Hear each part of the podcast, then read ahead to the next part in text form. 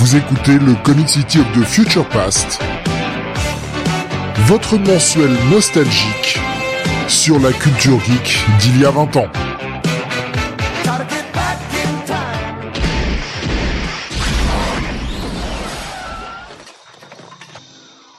Bonsoir à tous et bienvenue sur le 55e numéro de Comic City of the Future Past, votre émission euh, mensuelle sur euh, les geekeries euh, du temps passé. Hein. On regarde ce qui est sorti il y a 20 ans, vous connaissez le principe. Nous sommes le jeudi, euh, mardi pardon, mardi 12 juillet 2022 et avec moi pour ce trip de retour dans le passé, comme chaque mois, le meilleur. Le meilleur. Aucune sudation pour cet homme. Le meilleur, Don Jonathan. Salut à tous. Euh, J'avoue que euh, cette euh, cette intro, cette présentation est, euh, est correcte. correct. voilà. Juste correct. Non, non, pas bien. Juste correct. Peut mieux faire. mais- Allez. Un 12 pour encourager. hein. C'est- C'est bien déjà 12. Hein. Ouais, ouais, c'est pas mal, écoute. C'est pas mal. Euh... J'aurais mis un 13 et demi, hein, mais si tu les veux 12, euh, bon. Euh, Oh, bah c'est gentil, écoute. Euh... 13 et demi, c'est pas mal. Et Oui, c'est Ah la, bah ouais, la saison des brevets, c'est la saison des bacs, hein, c'est les, c'est les notes, voilà. À savoir que euh, Oui. ah, cette année, le plus jeune bachelier a 14 ans. Ouais. Pas impressionné, hein, je suis désolé. Je comprends. Pas impressionné, hein. du tout. Ah ouais. Moi, à 12 ans, j'avais déjà un cursus en fac, mais bon. En regardant, en regardant Hélène et les garçons, alors. hein. c'est ça C'est ça. J'étais à la même fac, à la fac AB Production. Ouais, ouais, on allait à la cafette avec Alfredo là qui nous servait euh, le petit diablo menthe. Tu les voyais bûcher leur cours euh, une fois tous les quatre épisodes, tu te demandes quand ils avaient leur partiel. Mais bon. Euh... si on commence à- Ouais. à, essayer de comprendre comment ça marche chez AB. euh, Ouais. Ils étaient, ils étaient déjà assez occupés comme ça à faire de la musique pour euh, Thomas Fava, hein. Tu te souviens? Ouais, la hein, musique avec, pour euh, personne, hein, les avec- mecs. euh, Ouais, la, la, la- les bastons hein, qu'il y avait quand même, ce fameux épisode, hein, les gorilles avec le retour de Thomas Fava qui Mais cette fois-ci avait amené des, des gardes du corps avec lui. JDG avait montré hein, une, euh, ces derniers temps. Il avait regardé des épisodes sur DAB euh, et notamment la baston, là, le, le jour où Hélène est complètement droguée. Oh. Ce trip, ce trip quand même. Mais, ah ben, ce- cet épisode il est incroyable, hein, avec euh, à- à- avec euh, merde c'est Christian là qui est complètement euh, Ah non, c'était Hélène là, qui avait torché quoi, qui Ah là, c'était Hélène qui avait drogué. Non, Christian était plus dans la série à ce moment-là. Ah non, là, c'est carrément Hélène qui avait été Non. droguée contre son gré parce Ah qu'elle avait mangé du pas space cake. un- c'est pas c'est alors il vous a pas il a pas revu le bon épisode parce qu'il y a quand même l'épisode de l'orgie avec Christian euh, où, Ça, c'est magique, où, ça. il s'était il s'était drogué et compagnie. Bon après le meilleur ça restera quand même toujours euh, la baston hein. Mm. Euh, avec euh, la, la batte de baseball et compagnie là. Quelle bande de losers. Euh, Bref, euh, heureusement, c'était il y a plus de 20 ans et on ne parlera pas euh, de ça ce soir. Et ça, c'est une chance. Et on en parlera l'année prochaine, puisque ça fera 20 ans, les garçons. Oh non, 30. À 30, c'est vrai, merde. Ouais, 30. Putain. Eh, qui sait, pourquoi pas un, un- une rétro-review de Jeanne et les garçons Écoute, pourquoi pas une émission spéciale sur les productions AB Je pense qu'on peut inviter Sam, il sera ravi de faire l'émission avec nous. C'est tout à fait sa cam. Ben, c'est de la tranche de vie, je vois pas pourquoi ça lui plairait pas. Franchement, je suis sûr qu'en plus, il adorait le miel et les abeilles. Le collège des cœurs brisés. Les garçons de la plage. Ouais. La philo selon Philippe. Jamais deux sans toi. sal- Salut les biscuits. Ah, moi j'aimais bien, hein, j'avais 200 Ah, jamais toi, deux sans hein. toi, c'était bien. C'était plus adulte, on est d'accord. Franchement, c'était pas, c'était pas mal, hein. C'était plus fun, ça. Ouais, et rien que l'histoire de, tu sais, le, le, le pitch de départ avec, euh, avec le, le père de, donc de, du, du perso principal euh, qui en Mhm. fait, euh, euh, bon, donc tombe amoureuse de sa voisine, il y a le mur qui est cassé, et, euh, et euh, en fait, il décide d'habiter ensemble et il lâche sa femme, quoi, parce qu'il est toujours marié, quoi, à ce moment-là, quoi. donc le perso principal apprend le premier épisode que, bah, en fait, euh, euh, en fait, son père, euh, bah, voilà, euh, il avait un, il, est- il, il avait un, un adultère comme ça, tranquille, euh, au calme. Nico Chris qui nous propose le A comme addict et A la B hein, pour le B production. Voilà. Addict à la bœuf production. Pas mal. Moi je dis c'est pas mal. Je pense qu'il y avait pas que de la bœuf à mon avis. Mais... Non, je pense pas. Je pense qu'ils ont utilisé, ils ont consommé les mêmes substances que les gens qui font Bob l'éponge. Hein. Euh, comme d'habitude, on va parler euh, de ce qui sortait il y a 20 ans. Nous reviendrons sur la partie comics, sur la partie VO comme la partie VF. Bonne partie ciné encore une fois ce mois-ci. Et puis bah, pour le reste de l'émission, ça va être assez léger puisque c'est les c'est l'été et en général l'été euh, bah, il y a un peu moins de choses qui se passent. on aura une plus petite partie série télé, une plus petite partie jeux vidéo, mais bon par contre le peu qu'il y a c'est du gros lourd. Euh, petite partie manga, mais surtout on aura une grosse partie sport, évidemment. évidemment. Mais bien sûr. Mais le mois de juillet est, assez léger. Hein. Quand j'ai regardé, euh, quand j'ai comparé ce qui sortait au mois de juillet comparé à ce qui sort au mois d'août, euh, ouais, ce mois de juillet est quand même euh, relativement light. Ouais. Et justement, on va démarrer avec le comics parce qu'en plus, eh bien, c'est un top très surprenant ce mois-ci que pour ce qui est de du top VO. Pas du tout. Tu es ironique là, j'espère. Bah, comment ça Il pourrait être euh, surprenant? Moi, je vois deux titres Transformers aux deux premières places. La bataille des planètes en troisième. Et comment c'est surprenant ça? Une surprise, hein? Eh, eh, Là, Marvel a euh, Marvel a reculé puisque Marvel classe. Alors, soyons clairs, sept titres dans le top 10, c'est très bien. Mais les trois premières places sont euh, ravies par deux titres Dreamwave et un titre Topco. Bordel Oh bordel Que s'est-il passé? On reviendra après sur Marvel. Hein. Donc comme tu as dit, deux titres Transformers, Transformers Armada, euh, une nouvelle série euh, Transformers, et puis le quatrième épisode de Transformers Generation 1, qui continue de vendre des putains de cartons.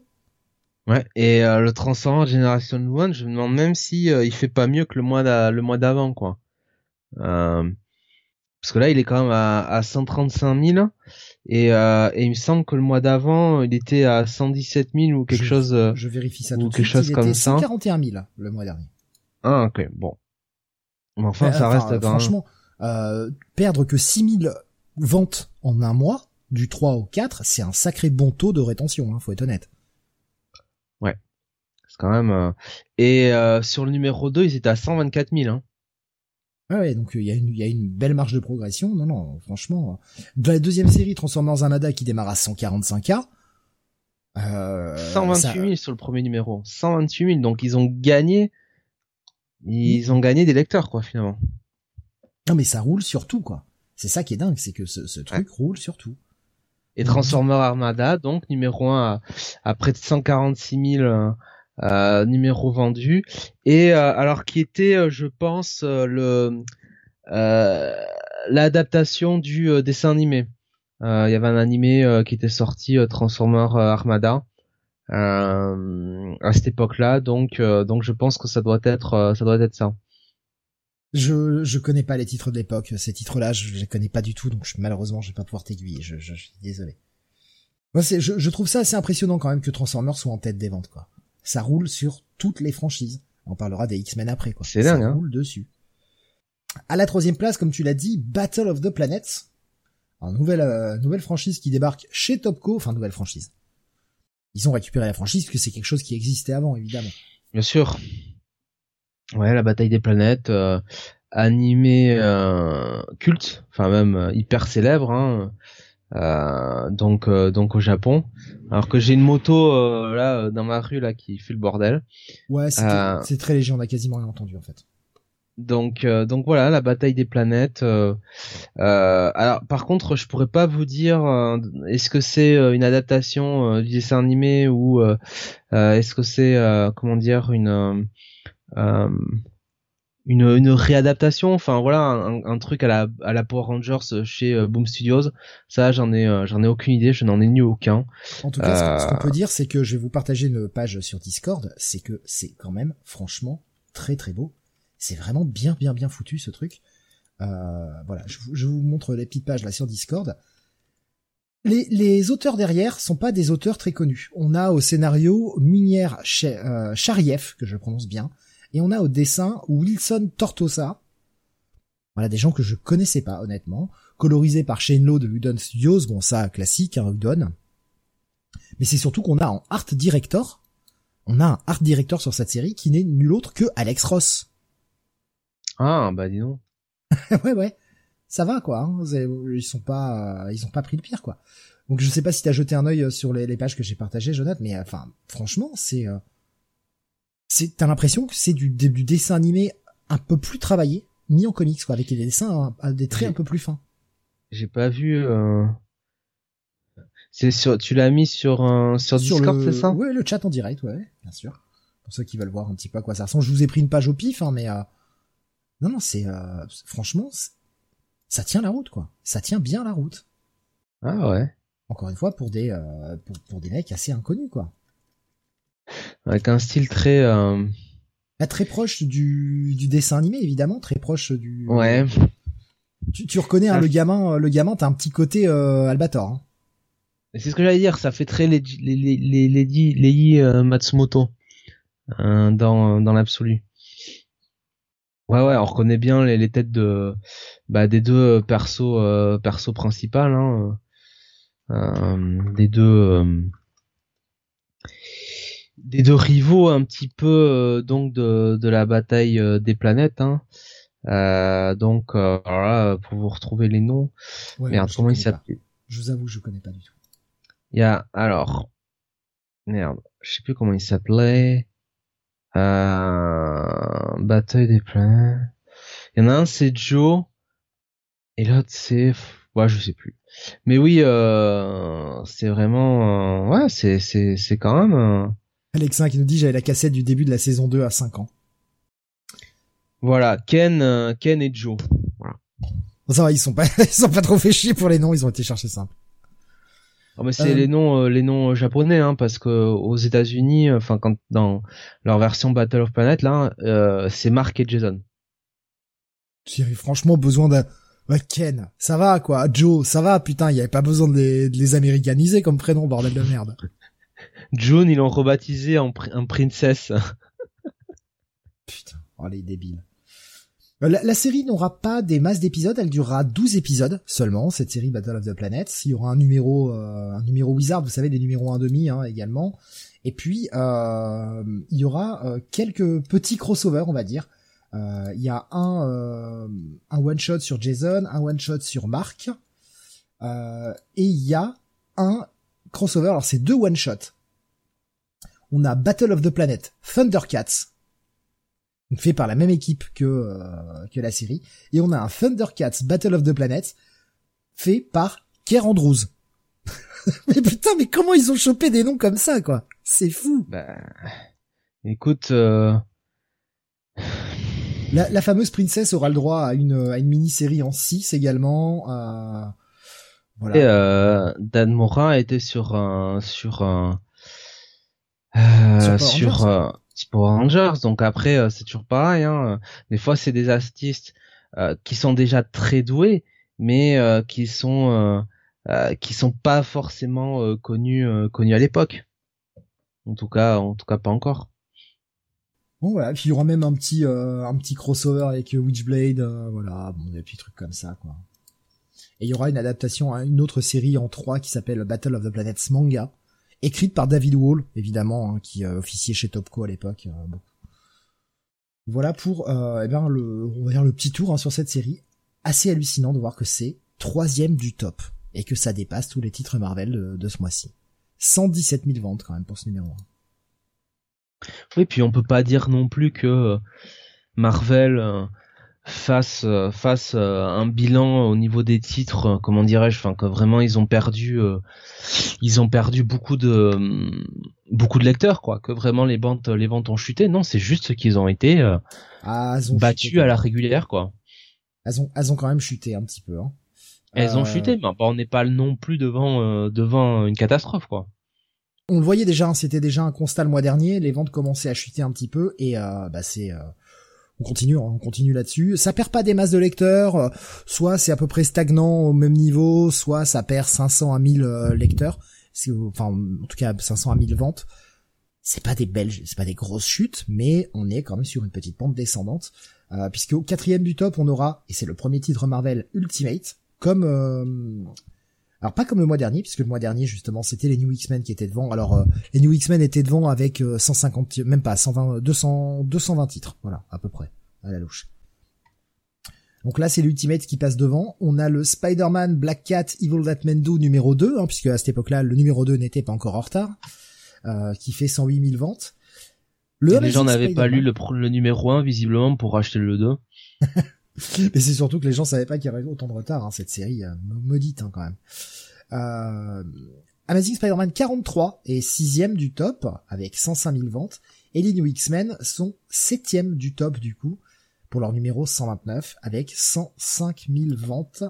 Euh, S'il y avait deux euh, New X-Men hein, le mois dernier qui faisaient respectivement 106, 106 892 et 106 190.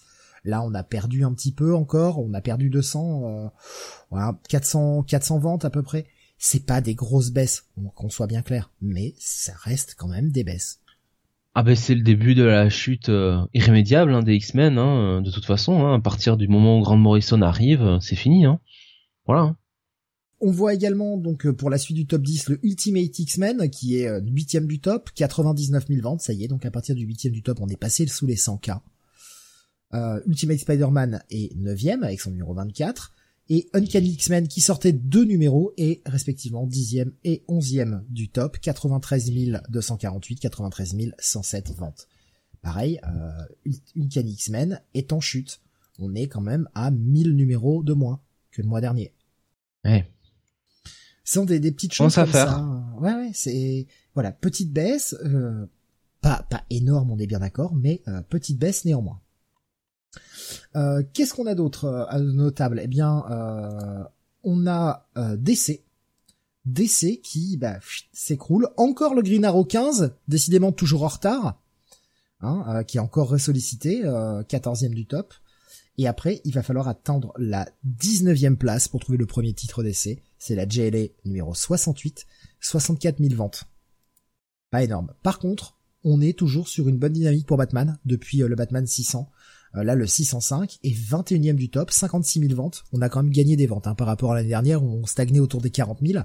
On est quand même à là 56 000, ce qui est plutôt pas mal. Le Détective Comics c'est pas loin derrière, 25e du top avec 52 000 ventes, 4 000 euh, ventes d'écart entre les deux. C'est plutôt pas mal. À noter qu'on a la deuxième, euh, le deuxième volume de League of Extraordinary Gentlemen qui se classe 23e pour DC, 54 euh, 574. Alors, si vous vous posez la question pourquoi DC, puisque c'était euh, je publié chez America's Best Comics, c'est que c'était un sous-label de Wildstorm, Wildstorm qui appartenait à DC. Et puis, ce qu'on retrouve tout en haut du top, mais qui n'a pas vraiment de chiffres, c'est le Gen 13 numéro 0. Ouais. Ce qui veut dire beaucoup sur euh, l'état de DC, si c'est vraiment Gen 13 qui qui mène la danse, quoi. Après, le numéro était à 13 cents. Donc ça engageait pas énormément de, fric. Donc ils ont vendu, malgré tout, seulement 115 000. Hein. C'est-à-dire qu'avec un numéro à 13 cents, ils vendent moins que Transformers. C'est fou, hein. Tu te dis qu'à 13 cents, les gens vont l'acheter. Non, non. Alors oui, 115 000, c'est une très bonne vente pour du Gen 13, mais c'est quand même moins que Transformers, quoi qui, rappelons-le, enfin, on l'a pas dit tout à l'heure, mais faisait 2,95 l'épisode. C'est un drôle de marché. Je, trouve que là, le, marché commence à, à partir un peu dans tous les sens. On verra si ça se restructure un petit peu euh, dans les prochaines semaines, enfin dans les prochains mois, on va dire. Ouais, avec l'arrivée de Chips Darsky, à mon avis, euh, Batman va remonter. Hein. Il va falloir attendre 20 ans d'émission pour voir, pour vérifier. Merde. On en reparle dans 20 ans. Euh, qu'est-ce que j'ai vu passer d'autre euh, On a oui, alors le début de trois séries. On voulait euh, relancer un peu la gamme X en mettant des titres X partout, puisque premier numéro de Static X, de X Statics pardon, X Statics. Premier numéro, 27e du top avec 50 657 ventes. Voilà. C'est Ouais, euh, sachant que c'est assez, euh, c'est assez bizarre, X-Static. C'est quand même pas pour tous les publics. Hein. Non, non, non. C'est pas, euh, c'est pas vraiment, c'est pas vraiment consensuel, quoi. Enfin, dans le sens, c'est, c'est pas, c'est, c'est, c'est pas comme un bon Amazing Spider-Man, quoi. Tu vois ce que je veux dire? C'est pas, ça rassemble pas tous les publics, hein. Euh, Est-ce que Amazing Spider-Man rassemble tous les publics aujourd'hui? Réponse. Oh, bien sûr. réponse dans les Comics Weekly évidemment. Euh, je veux dire, euh, euh, si euh, si le titre s'adresse aux ânes, bah vu que la majorité c'est les c'est les c'est des ânes, bah c'est bon. Hein. On avait une autre série X à sortir, c'est Agent X. Cette espèce de pseudo relance de Deadpool. Euh, Enfin, qui qui est pas Deadpool. Enfin, c'est c'est lié par Gail Simon. Euh, 40 000 ventes, 37e du top, pas un franc succès. Et enfin, la relance de Cable sous le titre Soldier X, qui se bah qui vend pas très bien. Hein. 40e place pour un numéro Ouais. 1, 39 085 euh, ventes. C'est quand même pas ouf. Et d'ailleurs, Soldier X c'était quand même assez moyen. hein, faut être honnête. C'est pas la, la, la meilleure partie de J'avais- Cable. J'avais pas détesté euh, les débuts, j'aimais bien la nouvelle approche, mais c'est vrai que ça s'est vite essoufflé quoi. Ouais, voilà. Puis la, série n'a eu que 12 épisodes hein, d'ailleurs. Hein. C'est arrêté Ouais. très très vite. Hein. Au Euh, bout d'un moment, euh, qu'est-ce que tu pouvais faire avec ce pitch quoi, avec un personnage pareil quoi? Enfin bon. euh, Mais c'est pas c'est pas atroce, c'est pas mauvais, c'est juste très moyen quoi. Et Ouais, coup, voilà. bah, euh, ouais, ça se revend. Puis, C'est un peu comme la nouvelle approche qu'ils avaient eue pour euh, pour X-Men hein, quand ils voulaient faire un chaman. ouais, c'est ça. C'est euh, on est un peu sur le même concept en fait. Je crois que je préférais quand même la- la- l'approche chamanique hein, que ça. Ah, ah, je sais pas en fait. En même temps, j'ai pas relu les deux depuis tellement longtemps que je sais pas si je préfère pas. Enfin, après, c'est peut-être Ouais. aussi parce que on n'a pas eu. T'as déjà pas lu Battle of the Planet, alors on va pas te demander de, de relire Soldier X et tout ça. Hein. je pense, je pense que c'est aussi parce que hum, X-Men, on a eu beaucoup de trous et en fait, on a eu beaucoup de de- d'épisodes qui sont restés inédits. Et euh, c'est peut-être ça qui fait que sur X-Men, on- j'ai un, tu te, en fait, t'as eu un moment où ils ont sauté des épisodes et tout, et tu, tu perds un peu l'attachement que t'as au perso. Euh, Qu'est-ce que j'ai vu passer d'autre euh, dans le top Euh, Il y avait Nico, Nico Chris qui nous disait le début de Why the Last Man. Putain, je l'ai pas vu sur le truc. J'ai peut-être moi qui mal regardé. Je vais essayer de retrouver ça quand même. Ah ouais, effectivement. Putain, je suis pas allé assez bas. Why the Last Man qui euh, bah, qui débute cette série donc euh, en 60 épisodes, je crois de mémoire, de Brian Kevon. Débute 133e du top avec 15 287 ventes. Ah, je suis pas descendu en bas du top en fait. Euh, arrivé à la centième place, j'ai- pas regardé plus loin, connement. Putain, j'ai complètement raté. Putain, ça a 20 ans déjà, Why the Last Man. Ouais, excuse-nous, hein, excuse-nous euh, Nico Chris si on s'arrête pas sur des titres médiocres. Hein. C'est euh, putain, je, je plaçais ça vers 2005-2006, tu vois, je plaçais pas ça en 2002. Mais parce que nous c'était la sortie VF, je pense, euh, à cette époque-là. Et euh, et non, c'est vrai que ouais, ça ça fait 20 ans ouais ce truc-là. Oh mais cela dit, Saga a 10 ans, hein. Tu sais. Ouais. Donc ouais, le Et temps seulement passe. 3 hein. ans où ça a été vraiment publié, non? Oh, oh, je troll. Oh, oh, oh. Les New 52 ont 11 ans. Enfin, tu vois, rien que ça, moi, ça me fout une baffe, quoi. Putain, ouais. Mais ouais, ouais, c'est clair. Ouais, c'est, c'est, c'est ça la plus grosse baffe, parce que les New 52, tu vois, c'est vraiment un truc dont on, ouais, dont 2011, on hein. se souvient. Parce que ça, ça, c'est un truc que les gens attendaient, quoi. Du renouveau sur DC, et puis ça remarrait fort, tout ça, il y avait toutes ces séries. Bah ouais, ça a 11 ans, quoi. Voilà, les mecs. Novembre, 2012 no- novembre 2011, hein. Putain, la vache. Ouais. Et, euh, et le Rebirth, ça a 6 ans maintenant déjà. Et je me revois encore en train de lire le one shot de, de, de Jeff Jones qu'on avait tant aimé. 11 ans de douleur, nous dit Nico Chris, j'ai vraiment commencé avec les New 52. Eh oui. Eh oui. Nous disait Ah, c'est- série adaptée par Amazon, hein, Why the Last Man, qui prouve qu'eux aussi peuvent Oui. cancel Day One. Euh, attends, tu veux dire euh, annuler, c'est ça qui veut dire Ouais, ouais, la, ouais, série? Ouais. Bah honnêtement, j'ai regardé, euh, c'était pas, c'était pas ouf. Hein. J'ai pas osé regarder. Ouais, honnêtement. euh, Kiel qui me dit, je me rappelle écouter vos reviews des tout, de tous les numéros 1 en découvrant les comics, ça, m'a, ça me semble tellement récent pour les Ouais. New 52. Je me rappelle, c'était euh, Steve, c'était l'époque où où Sam était toujours de mauvaise humeur, alors qu'aujourd'hui euh, ça a beaucoup changé. Le petit coup de pied en passant, allez, c'est fait. Écoute, euh, cette personne euh, euh, n'hésite pas à, à nous insulter euh, dans ses guides de lecture, donc on peut se permettre de profiter de l'antenne pour voilà. voilà. C'est vrai. Et il nous fait lire des mangas en plus. Hein, oh le salaud, le le salaud. Ouais. Je suis en train de regarder. Et il déteste le Tour de France. Ça c'est bah, voilà, c'est la preuve que ce n'est pas un bonhomme. En deux mots, bon homme.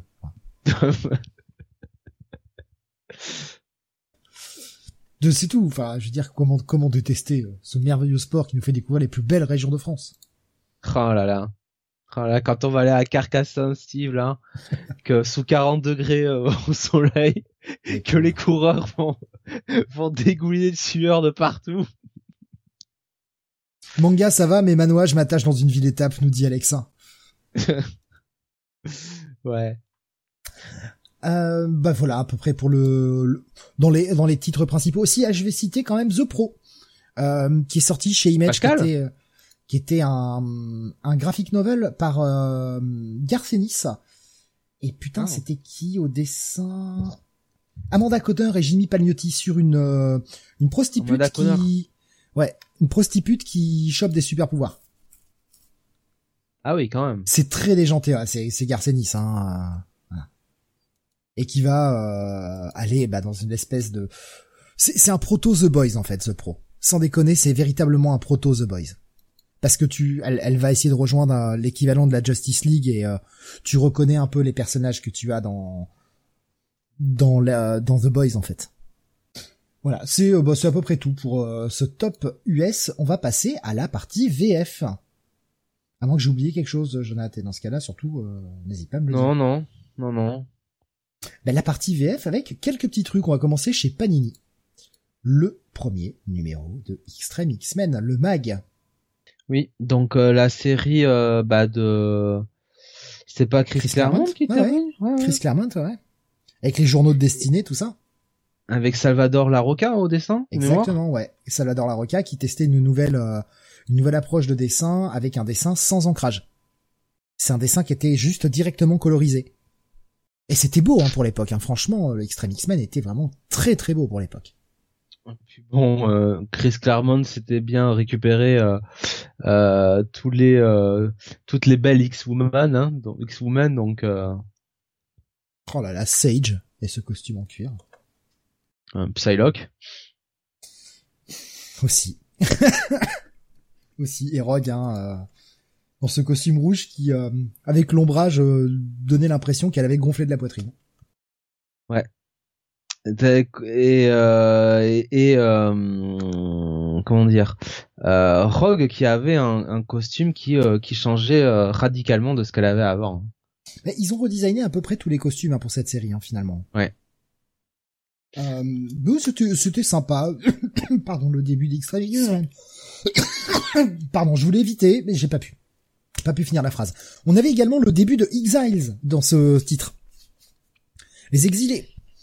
Avec ce concept, euh, ce concept de partir dans des réalités parallèles et le retour de Blink. Ouais. Ouais, mais euh, les exils, les exiles, c'était pas, euh, ça sortait, ça commence à sortir à la même époque chez Marvel ou c'est pas plus ancien que ça, je sais plus? je, c'est à peu près la même époque. D'accord. C'est à peu près la même époque, ouais. Mais bon après c'est une série qui est pas forcément ultra en continuité, donc on pouvait pouvez la décaler légèrement. Je suis en train de vérifier. Exiles, euh, quand est-ce que c'est sorti? 2001 aux États-Unis. Ah ouais, d'accord. 2001, euh, je ne sais plus quel mois par contre, mais. Euh, je, voyais cette série euh, plus plus vieille, tu vois. 2001, donc on était à peu près dans les mêmes dates. Et c'était bien cool, Exiles. Enfin, en tout cas, au début, c'était franchement très fun. Ouais, c'était pas mal. Et puis on avait donc, bah, pour combler le mag, puisque c'était un mag à seulement trois titres, hein, euh, qui euh, étaient quand même à 4,27€ à l'époque. voilà. Euh, c'était, euh, ça faisait partie des Mac chers, hein, parce qu'il avait un meilleur papier, mais il y avait que trois titres. On était sur le format, euh, ça avait à peu près 80 pages. On avait X-Force, la nouvelle mouture de X-Force avec la version All Red Milligan. Ouais. C'est c'était quelle équipe qui avait à l'époque euh, sur les X-Force? X-Force c'était euh... Milligan et euh, Milligan et All Red donc c'était le début de X Tactics en fait euh, la, la, première ah, mouture de X-Force euh, voilà qu'ils ont calé là-dedans. Donc bah petite petite sortie putain je le je l'achetais religieusement à l'époque ce, ce Extreme X-Men j'étais très content. pas longtemps après, malheureusement, j'ai arrêté les comics. Trop, bah, trop de Grant Morrison m'a tué. Et voilà. Comme d'autres, hein. Enfin, comme la majorité des gens, en fait, hein. Ah, j'ai fait une pause d'aller un an, un an, un an et demi, quoi. Puis après, j'y suis revenu. J'ai arrêté, ouais, courant 2003 et je me suis remis, en 2006 euh, pour Batman avec Grant Morrison et puis j'ai réarrêté en 2007. je m'y suis remis fin 2004, début 2005, voilà, à peu près. Donc j'ai arrêté, on va dire, entre un an et un an et demi. À peu près. Euh, du côté de Panini, on avait également du 100% avec un truc eh bien que je n'ai jamais lu. Alors je sais pas si tu l'as lu ça, Jonathan. Le ouais, Electra, donc le le le tome 1 euh, donc qui se nomme La clé du scorpion. Euh, donc dans ces sorties, euh, alors collection 100% dans laquelle on avait bah, notamment les Daredevil, hein, cette fameuse collection souple qu'on aimait tous. Ouais, et, 60, 60, francs à l'époque, là déjà 10,50€. Ouais. 10,50€. Donc c'est apparemment du Bendis et du Chuck Austin. Ouais, Bendis au scénar, Chuck Austin au dessin il dessine euh, ce et et j'avais complètement oublié que Chuck Austin dessinait. J'avais, ça été complètement sorti de la tête. J'ai feuilleté un peu les pages. C'est un style, euh, c'est pas, c'est pas dégueu en fait. Je vais pas dire que c'est beau non plus, mais il y a des belles compositions. Le jeu des couleurs est plutôt pas mal. Et euh, mais je, je n'ai jamais lu cette série. Je, je ne sais pas ce qu'elle vaut. Donc euh, c'est la série la plus longue, la série régulière la plus longue d'Electra puisqu'elle ira jusqu'au numéro 35, je crois, quelque chose comme ça. Euh, donc commencé en 2001, fini en 2004. par, Bendis. J'avais complètement zappé que Bendis avait écrit une série euh, Electra. Ah ben mince alors. Ouais, ça, ça m'était, mais alors, je n'ai jamais lu ce truc. C'est bon, voilà. toi, toi non plus, du coup, tu jamais lu? Non, jamais. Je savais pas si euh... Euh, c'était correct euh, la, série Electra, Bendis fait que le premier arc, après c'est Reca, et avec Bennett au dessin. D'accord, ouais, ça change assez vite en fait. D'accord. Euh, du coup, Electra baise en l'air ou pas? Euh, Non, j'ai pas l'impression. Dans les pages que j'ai feuilletées, je n'ai pas vu. Mais, mais on ne sait jamais. Il y aura donc bah, 6 tomes de, de 100% Electra comme ça du et le dernier petit truc euh, d'intéressant en tout cas chez Panini de notable, eh c'est la sortie du Spider-Man hors série numéro 7 avec le début de la série Tangle Web de Garth Ennis et John McCrae. Qui était une approche euh, assez différente de Spider-Man. Je les ai relus cet après-midi en fait les, les, trois premiers qui étaient euh, qui sont publiés dans ce numéro-là. Je les ai relus vite fait pour l'occasion. Je m'en rappelais plus du tout une approche euh, ouais assez différente avec un, premier arc sur un ennemi qui euh, qui est un ennemi qui a poursuivi Spider-Man depuis enfin et en tout cas Peter Parker depuis euh, sa plus tendre enfance un gros gros redcon qui était un bully qu'il rencontre à l'école et qui est juste qui assistait à sa morsure par l'araignée et qui est juste dégoûté que ce soit Peter Parker qui a de la chance d'avoir ses super pouvoirs et tout et pas lui qui veut le qui veut le buter c'est assez graphique c'est pas non plus du méga trash bah, avec Garcenis, on aurait pu s'y attendre, mais ils ont laissé faire un peu de graphique sur Spider-Man sans pour autant euh, aller à l'encontre du personnage et on est euh, sur un Peter un peu assez proche de sa tante, etc. Il y a des, il y a des séquences où il est, euh, il aide sa tante, il va Oh, elle est encore là, la tante. Ah bah oui, 2000 ans. D'ailleurs, j'ai compris, euh, je suis content parce que j'ai compris trois jours après la blague que t'avais fait avec les œufs brouillés. Putain, je me rappelle pas. Oui, parce que Bunny, euh, quand on a fait review d'AMS, disait que euh, que Steve, euh, Steve n'importe quoi, que Peter et Tante May étaient étaient brouillés ah depuis depuis quelques épisodes, et toi t'avais dit oui pour une histoire de. Ouais. Et alors Bunny, je sais pas si lui l'a compris parce qu'il dit oui, il était censé ramener 6 œufs, il en a ramené 4 Donc. Je crois qu'il a compris la vanne, hein. Hein? Je pense qu'il a compris la vanne. j'espère. Mais moi, je n'ai pas du tout compris à ce moment-là. Et c'est après, euh, en réécoutant l'émission, toujours en faisant la tondeuse, hein, évidemment. Putain, t'as euh, du courage de tomber à ce temps-là. Moi, je peux pas. Il hein. faut, faut absolument que je le fasse, mais putain, euh, c'est pas possible à ce temps-là, quoi. Je me suis dit, mais putain, oui, les yeux brouillés. Mais oui. Ah, c'est pas mal, hein. on explique les vannes le podcast d'après, en fait. Bon, ce qui. oui, oui. Pour ceux qui n'auraient pas compris. On va faire, tu sais, on va commencer à faire des énigmes, mais la solution dans le prochain numéro. Ouais. Comic City débrief, dit Alexandre. C'est ça. On va faire des émissions spéciales débrief. Ouais, ce serait pas mal pour faire plus d'émissions, plus de vues. Non, il y a concept, hein, quand même. Ouais. ouais. Là, je note que- dans sa tête, c'est ou pas, ouais. ou pas. Ou pas, ouais. Je pense que X-Men City ou Kingdom City a plus Je- de, plus d'avenir. Oui, ça m'intéressera beaucoup plus aussi. J'avoue que... Oui.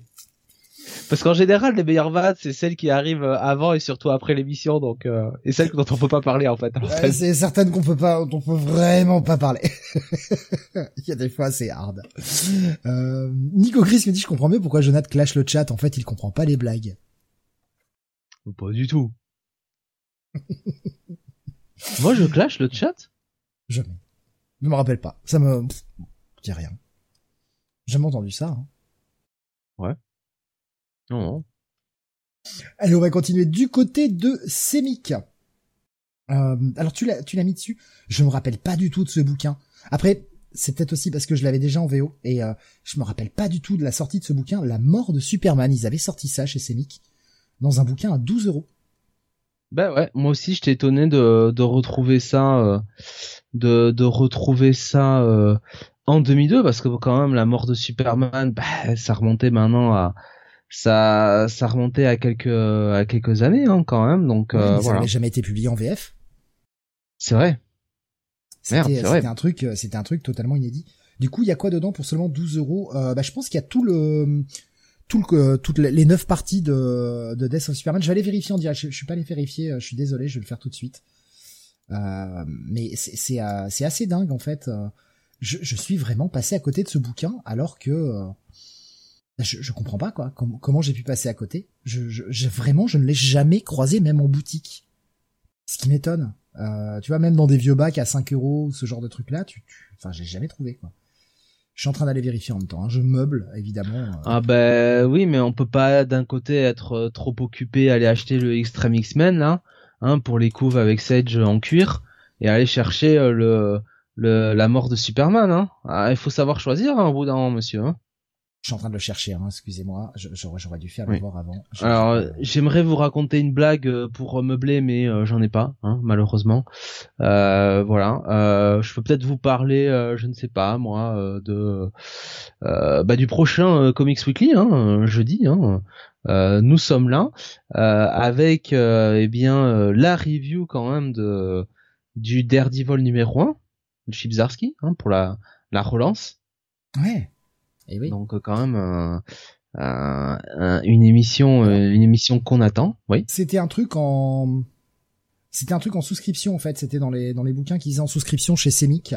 Euh, D'après Comics VF, il y a dedans euh, les sept parties de, euh, de Death of Superman. Donc on a le Action Comics Ah ouais. 684, le Adventures of Superman 497, Justice League International euh, 69, hein, qui, qui s'appelait Justice League America à l'époque, 69, euh, Superman 74 et 75 évidemment, le Man of Steel 18 et 19. Voilà. Donc il y a les, les sept parties de Death of Superman. Mais c'était en souscription, c'est peut-être pour ça que je l'ai jamais croisé euh, dans un bouquin en fait. Y a-t-il les pages dépliantes le monde avec ça Je ne sais pas. Je ne sais pas du tout. Il y a pas, ouais, voilà, Kaya nous dit ni Funeral for a Friend ni le retour. Non, non, non. Ça, ce sera publié dans le euh, Funeral for a Friend et le, retour sera publié dans l'omnibus euh, qui a été publié par Panini des années plus tard, en 2010. Euh, voilà. Mais après, il y a, y a Alexin qui nous dit parce que Urban l'a pas fait, c'est pages dépliantes. Ouais, après, ça doit être, euh, ça doit demander aussi un certain coût. Je pense. Donc bah, bah, voilà, petit truc, euh, mais je, comprends mieux maintenant que j'ai été vérifié, j'aurais dû le faire cet après-midi, je suis désolé. Je comprends mieux pourquoi je l'ai jamais croisé en magasin, vu que c'est un truc en souscription, il y en a pas dû avoir euh, des tonnes et des tonnes de vendus, et puis ceux qui l'ont acheté ne vont pas forcément euh, tous s'en séparer. Quoi. Euh, enfin, du côté de Panini, on pourra noter le euh, Spawn hors série numéro 20, qui contient les derniers épisodes de la série Spawn Dark Ages, les épisodes 25 à 28. Voilà, la série s'achève. Ouais. Euh, Du spawn. c'est Qui euh, spawn de nos jours.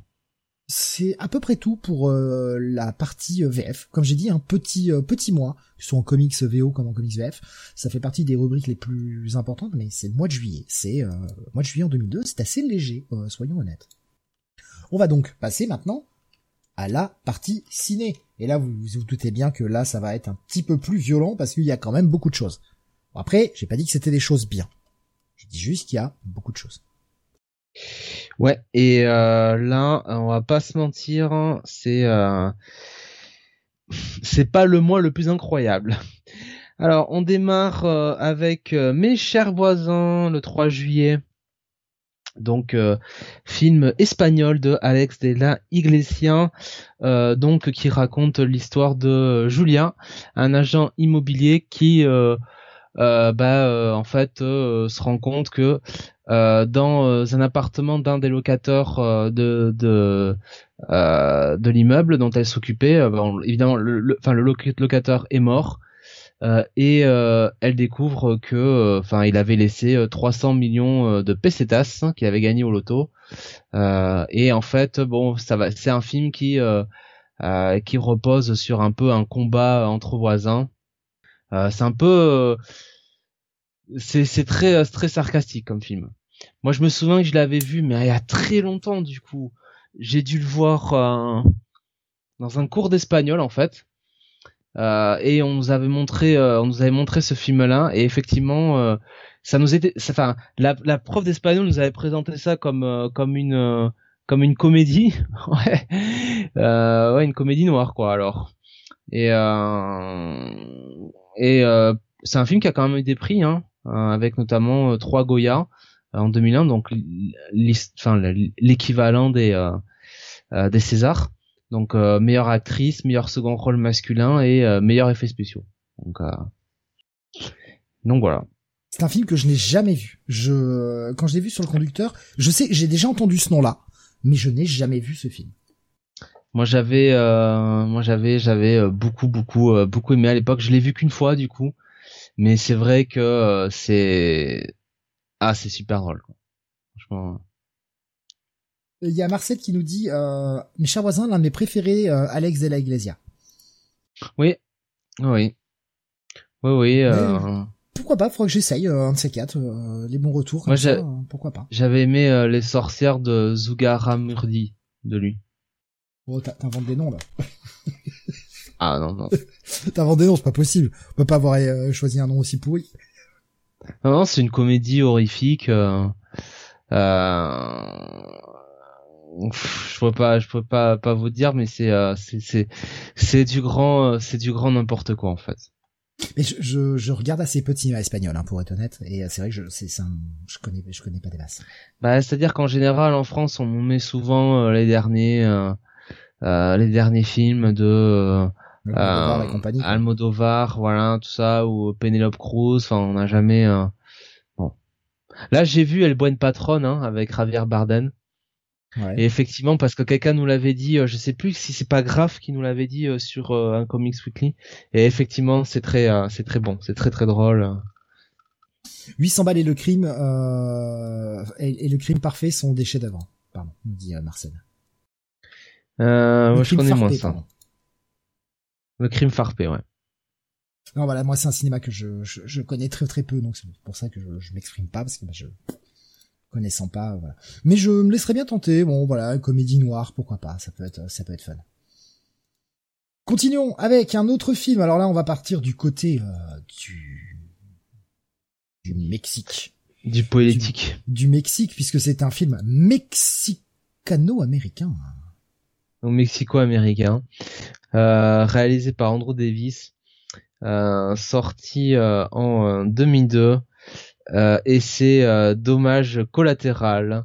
avec Arnold Schwarzenegger évidemment, Elias Koteas aussi qui était Casey Jones dans les Tortues Ninja, et puis bon bah des gens qu'on connaît moins, c'est quand même John Leguizamo, quand même John Tortoro aussi, putain.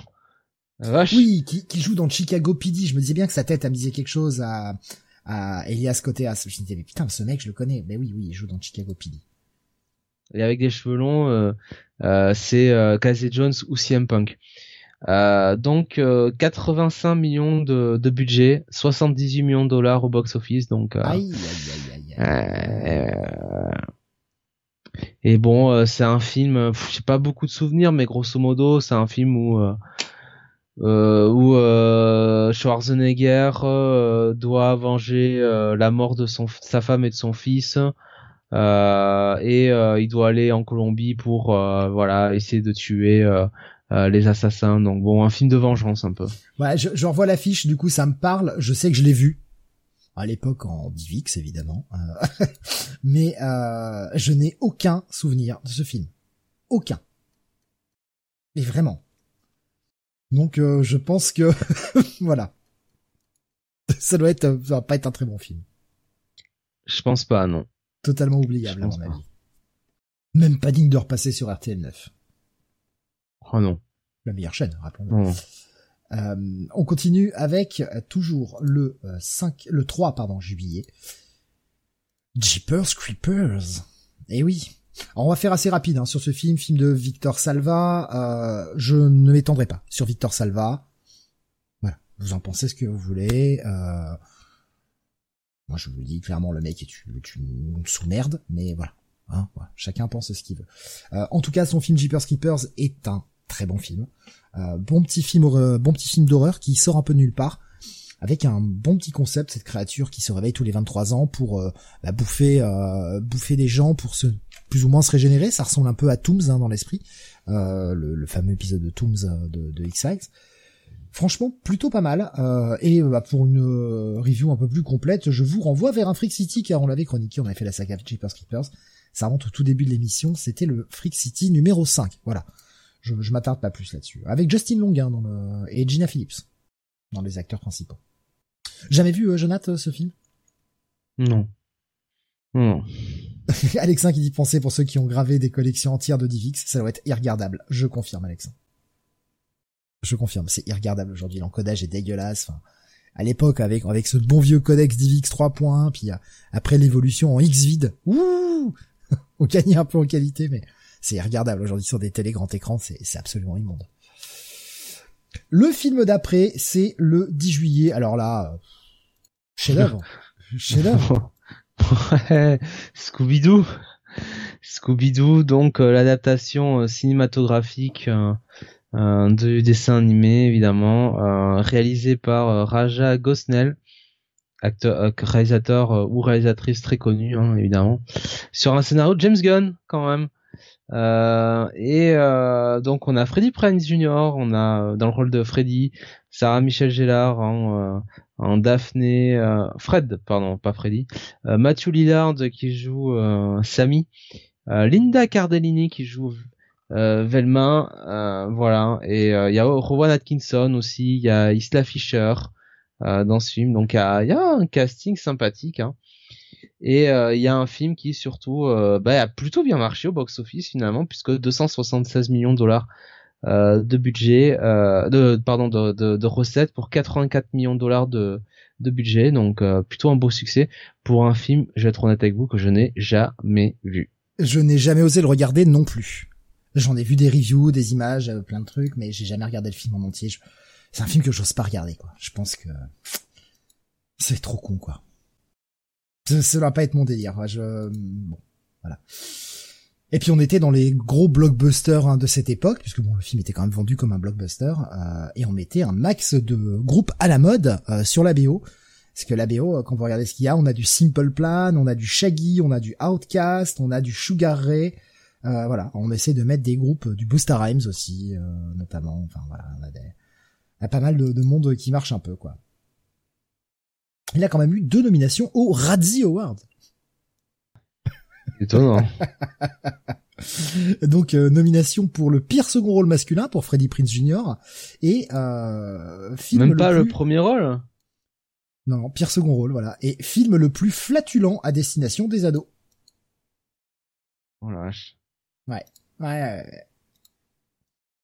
Euh, bon, passons à la suite. Euh, film dont je garde un petit souvenir, pas désagréable. Film que je reverrai bien.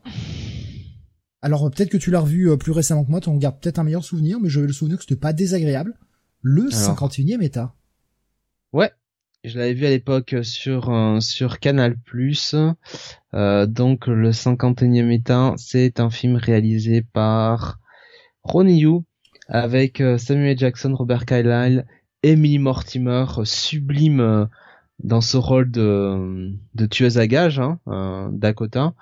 Voilà, donc c'est un peu ça. On a Rhys Evans aussi qui est là. Meatloaf, euh, par contre, 27 euh, millions de dollars de budget, 13 euh, millions de dollars au box-office, donc un putain de fou. Quoi. Ah ouais. ouais.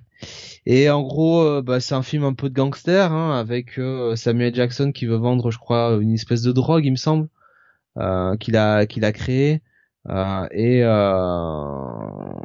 Robert Carlyle qui doit la récupérer euh, Emily Mortimer qui est là pour abattre quelqu'un. Enfin bref, un film, un film de gangster un petit peu. C'était sympa, c'était pas, euh, c'était pas ouf, c'était pas méchant. Marcel nous disait, euh, il était bien fun le 51e état. Euh, et euh, bah, c'est pareil, moi j'en garde un souvenir d'un film plutôt sympathique. Voilà, bon, je l'ai pas revu depuis, donc ça va faire 20 ans que je l'ai pas vu, grosso modo, mais un, un, petit peu moins, mais je, c'est le genre de film, voilà, le, le, le, le, film de série B qui sort en plein été, euh, la, comédie un peu action, euh, qui passe très bien, quoi. On continue avec, alors là aussi, un film, ça par contre, que je n'ai jamais regardé. Je sais que euh, il a une certaine réputation. 40 jours et 40 nuits. Quelle réputation, dis non.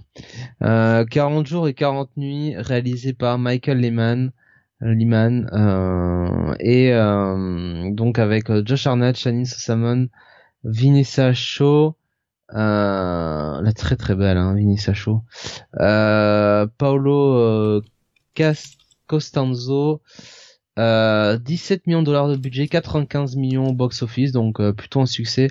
Et ça rend, et ça, je crois que ça ça raconte l'histoire du personnage de Matt Sullivan, donc euh, incarné par Josh Arnett, qui euh, pendant, euh, il me semble, 40 jours et 40 nuits doit faire abstinence. Ouais, voilà, c'est ça, parce que il s'est fait larguer, et il en a marre, et machin, et comme il est déprimé, on lui dit, bah écoute, vas-y, essaye de faire abstinence, machin, et, et, comme par hasard, il va tomber sur la meuf de ses rêves pendant cette période-là.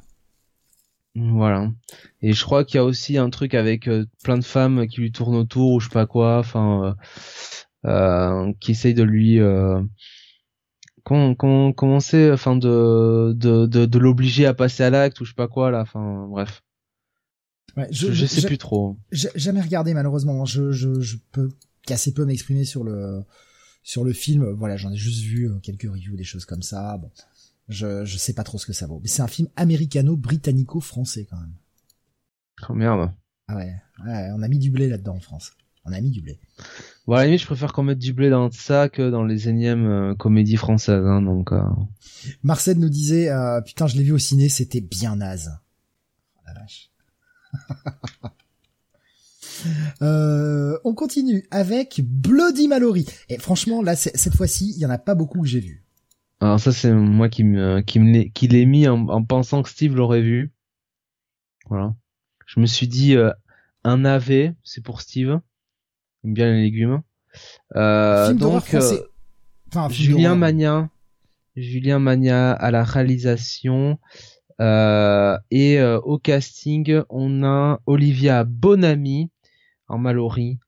Et en gros voilà je, je... Donc Mallory, hein, le personnage incarné par Olivia Bonami, dirige un, un commando d'élite au service du gouvernement français chargé de combattre euh, ghouls, vampires et autres créatures démoniaques donc euh, l'escouade comprend une drag queen experte en explosifs, une mutante préadolescente muette et télépathe capable de s'emparer de l'esprit d'un être vivant et un agent gouvernemental appelé Durand. Voilà. Ça a l'air euh... pourri. Ouais, ben c'est pourri. Hein. Ça a l'air totalement pourrave. Euh... Voilà. Euh... Je pense que ça c'est le genre de film à regarder en ayant euh, en ayant quelques potes en soirée pizza et en soirée bière surtout. Hein, je, je, vois que ça pour supporter ce film. Putain, 94 minutes. Bon. Euh, ça aussi c'est naze, nous dit Marcel. De la merde, nous dit Alexin, voilà. À laquelle il dit jamais entendu parler, comme quasiment tous les films dont vous avez parlé ce soir. Bah, les autres, oui, mais alors là, celui-là, je... totalement passé à côté. Et puis alors quand vous regardez la jaquette euh, de Bloody Mallory, Je dois dire qu'Olivia Bonami, hein, ma foi, euh, en Ouais, Bloody ouais. Mallory, hein, pas mal. tu, Hein. regardes, tu, tu- regardes l'imagerie, euh, l'imagerie du truc, enfin, tu te dis ok ouais, une espèce de Ah oui, non, mais Resident Evil, euh, euh, à, à la fois Resident Evil et à la fois putain l'autre c'est comment? Putain le, le qui tiré du jeu vidéo là qui, qui a Underworld, par Uwe- non. qui a été fait par Uwe Ball. Silent Hill. Ah bah il y a Kael qui nous l'a mis, euh, qui nous l'a mis. Euh, j'ai mis une version, euh, je sais même pas, une version espagnole. Mais euh, putain, mais euh, pff, la jaquette elle pue la mort quoi. La vache. Bon bref. Allez, on passe à un chef-d'œuvre. Un chef-d'œuvre. Très joli, hein, Olivia Bonami. Ah oui. oui. Euh, très joli. Euh, alors, un chef-d'œuvre. La, la somme de, toutes, les toutes les peurs. Alors, Alors chef-d'œuvre, j'avais peut-être pas pas jusque là, mais euh, euh, donc c'est euh, c'est Ah un film réalisé. du Tom Clancy, voilà. ouais, c'est réalisé. Ouais, il a fait euh, un, bon roman de sa vie, celui-là. C'est euh, réalisé par euh, et un bon jeu vidéo. C'est réalisé par Phil Alden Robinson et c'est avec dans le rôle de Jack Ryan. Ben Affleck, Morgan Freeman est là aussi pour jouer le rôle du directeur de la CIA. On a Bridget Monahan qui est donc à l'époque était, je crois, déjà en couple avec Tom Brady, hein, là, le chanceux. Euh, et euh, Liv Schreiber est là aussi, Mmh. donc euh, c'est James cool, hein. Cromwell aussi. On a Ron Ouais. Rifkin aussi. Non non mais il y a du monde. et hein, euh, du monde. Karen Karen Hinz. Donc plutôt plutôt un, un, beau casting euh, pour un film qui quand même au box office a assez bien marché puisqu'on avait un budget de 68 millions de dollars euh, et euh, un box office de 194 millions Euh, et euh, je dirais euh, alors je, je l'ai vu mais je, là encore je me souviens ça fait très longtemps que je l'ai vu Ah mais moi il y a euh, une scène qui m'a marqué dans ce putain de film. mais c'est quand même il court plutôt euh, après, euh, il court après une plutôt- bombe nucléaire. Vois? Tout le long du film, Oh. il court après une bombe nucléaire. Bon, classique. va, tu vois. c'est du Jack Ryan hein. Mais c'est voilà, c'est du Jack Ryan, c'est classique, on court après la bombe nucléaire, etc. Maintenant le twist, allez, je vous le spoil, hein, ça a 20 ans ce film, hein, donc euh, je m'en branle un peu. Euh... La bombe, elle pète à 45 minutes de film, ou une heure à peu près, à la moitié du film, boum, elle pète Euh, dans une ville, je sais plus si c'est San Francisco ou Los Angeles. Donc la bombe pète, bombe nucléaire aux States. Déjà tu te dis, oh, putain. Et là, qui c'est que tu vois pas arriver en hélico, sans protection, euh, de rien du tout, qui va se poser à côté du cratère? Jack Ryan. allez Le mec, il vient, genre, la bombe, elle a pété, genre, depuis une heure. Le mec, pouf, il vient, il se pose en hélico et il va euh, au centre du cratère, là où il y a toutes les radiations, sans combi. Et il est jamais malade. Jamais. Ce film m'a fait me, me face quand j'ai vu ça. J'ai fait non mais attends, je veux bien beaucoup de choses, mais quand même, ah, faut arrêter les conneries là. c'est bon quoi. Ah oui, c'est que il est pas loin aussi et son hélico se crache à cause du souffle de l'explosion. C'est vrai. Et le mec, il va rejoindre la ville à pattes, alors qu'il est euh, coupé de partout, machin. Et très très fort, Jack très très fort, très très fort, trop trop balèze. Cette scène de l'explosion, était- nous dit Tommy sur euh, sur sur euh, YouTube. il Mais oui, était un peu oui. moins il était un peu moins fort dans Octobre Rouge hein Ah là là, mais la somme de toutes les peurs, ah, faut le voir. hein. Comme Jack Bauer dans la saison 2 de 24, nous dit Marcel. Mais ouais, mais c'est ça, c'est les mecs qui sont à côté des bombes et ça va bien. Ça va. Ouais. Et moi, c'est marrant parce que je confondais toujours ce film avec Dérapage incontrôlé. Alors ça par contre, je connais pas ce film dérapage incontrôlé. Ben, euh, en gros, je crois que c'est euh, euh, Ben Ben Affleck qui qui jouait le. Enfin, tu sais, il y a un espèce d'embouteillage et il s'engueule avec avec Samuel Jackson dans l'embouteillage et et derrière Samuel. Jackson le poursuit ou une histoire comme ça. Enfin, je sais plus. C'est euh, bon après bon ça reste un gros film d'action. euh, ça, ça se laisse regarder. Bon, il y a quand même de grosses conneries, hein, surtout, mais euh, mais ça se laisse regarder comme film. C'est pas c'est pas horrible. C'est pas comme certains films dont on vous a déjà parlé juste avant. Non, bah non. euh, franchement, vu ce qui est arrivé avant. euh, On continue. Mais, mais ce qu'il y a après aussi, hein, parce que là par contre, euh, pff, les trois derniers. euh, Arak Attack, euh, le monstre à huit pattes, euh, donc euh, film euh, réalisé par euh, Elori Elkayem, Euh, et euh, avec euh, donc David Arquette, Kerry Boorer, qu'on avait retrouvé dans Sliders, hein, les mondes parallèles évidemment, Scott Terrain, Scarlett Johansson, donc 45 millions de dollars au box-office, 30 millions de budget, un film qui avait l'air d'être culte à l'époque, je n'ai personnellement jamais vu, donc. Oui, bah voilà une attaque de d'araignées géantes pour un petit hommage au film des années 50 avec les araignées géantes et un côté très comédie. Euh, bon, voilà, c'est oubliable. Franchement, c'est oubliable la Rack Attack, vraiment. Pas mauvais, juste euh, oubliable.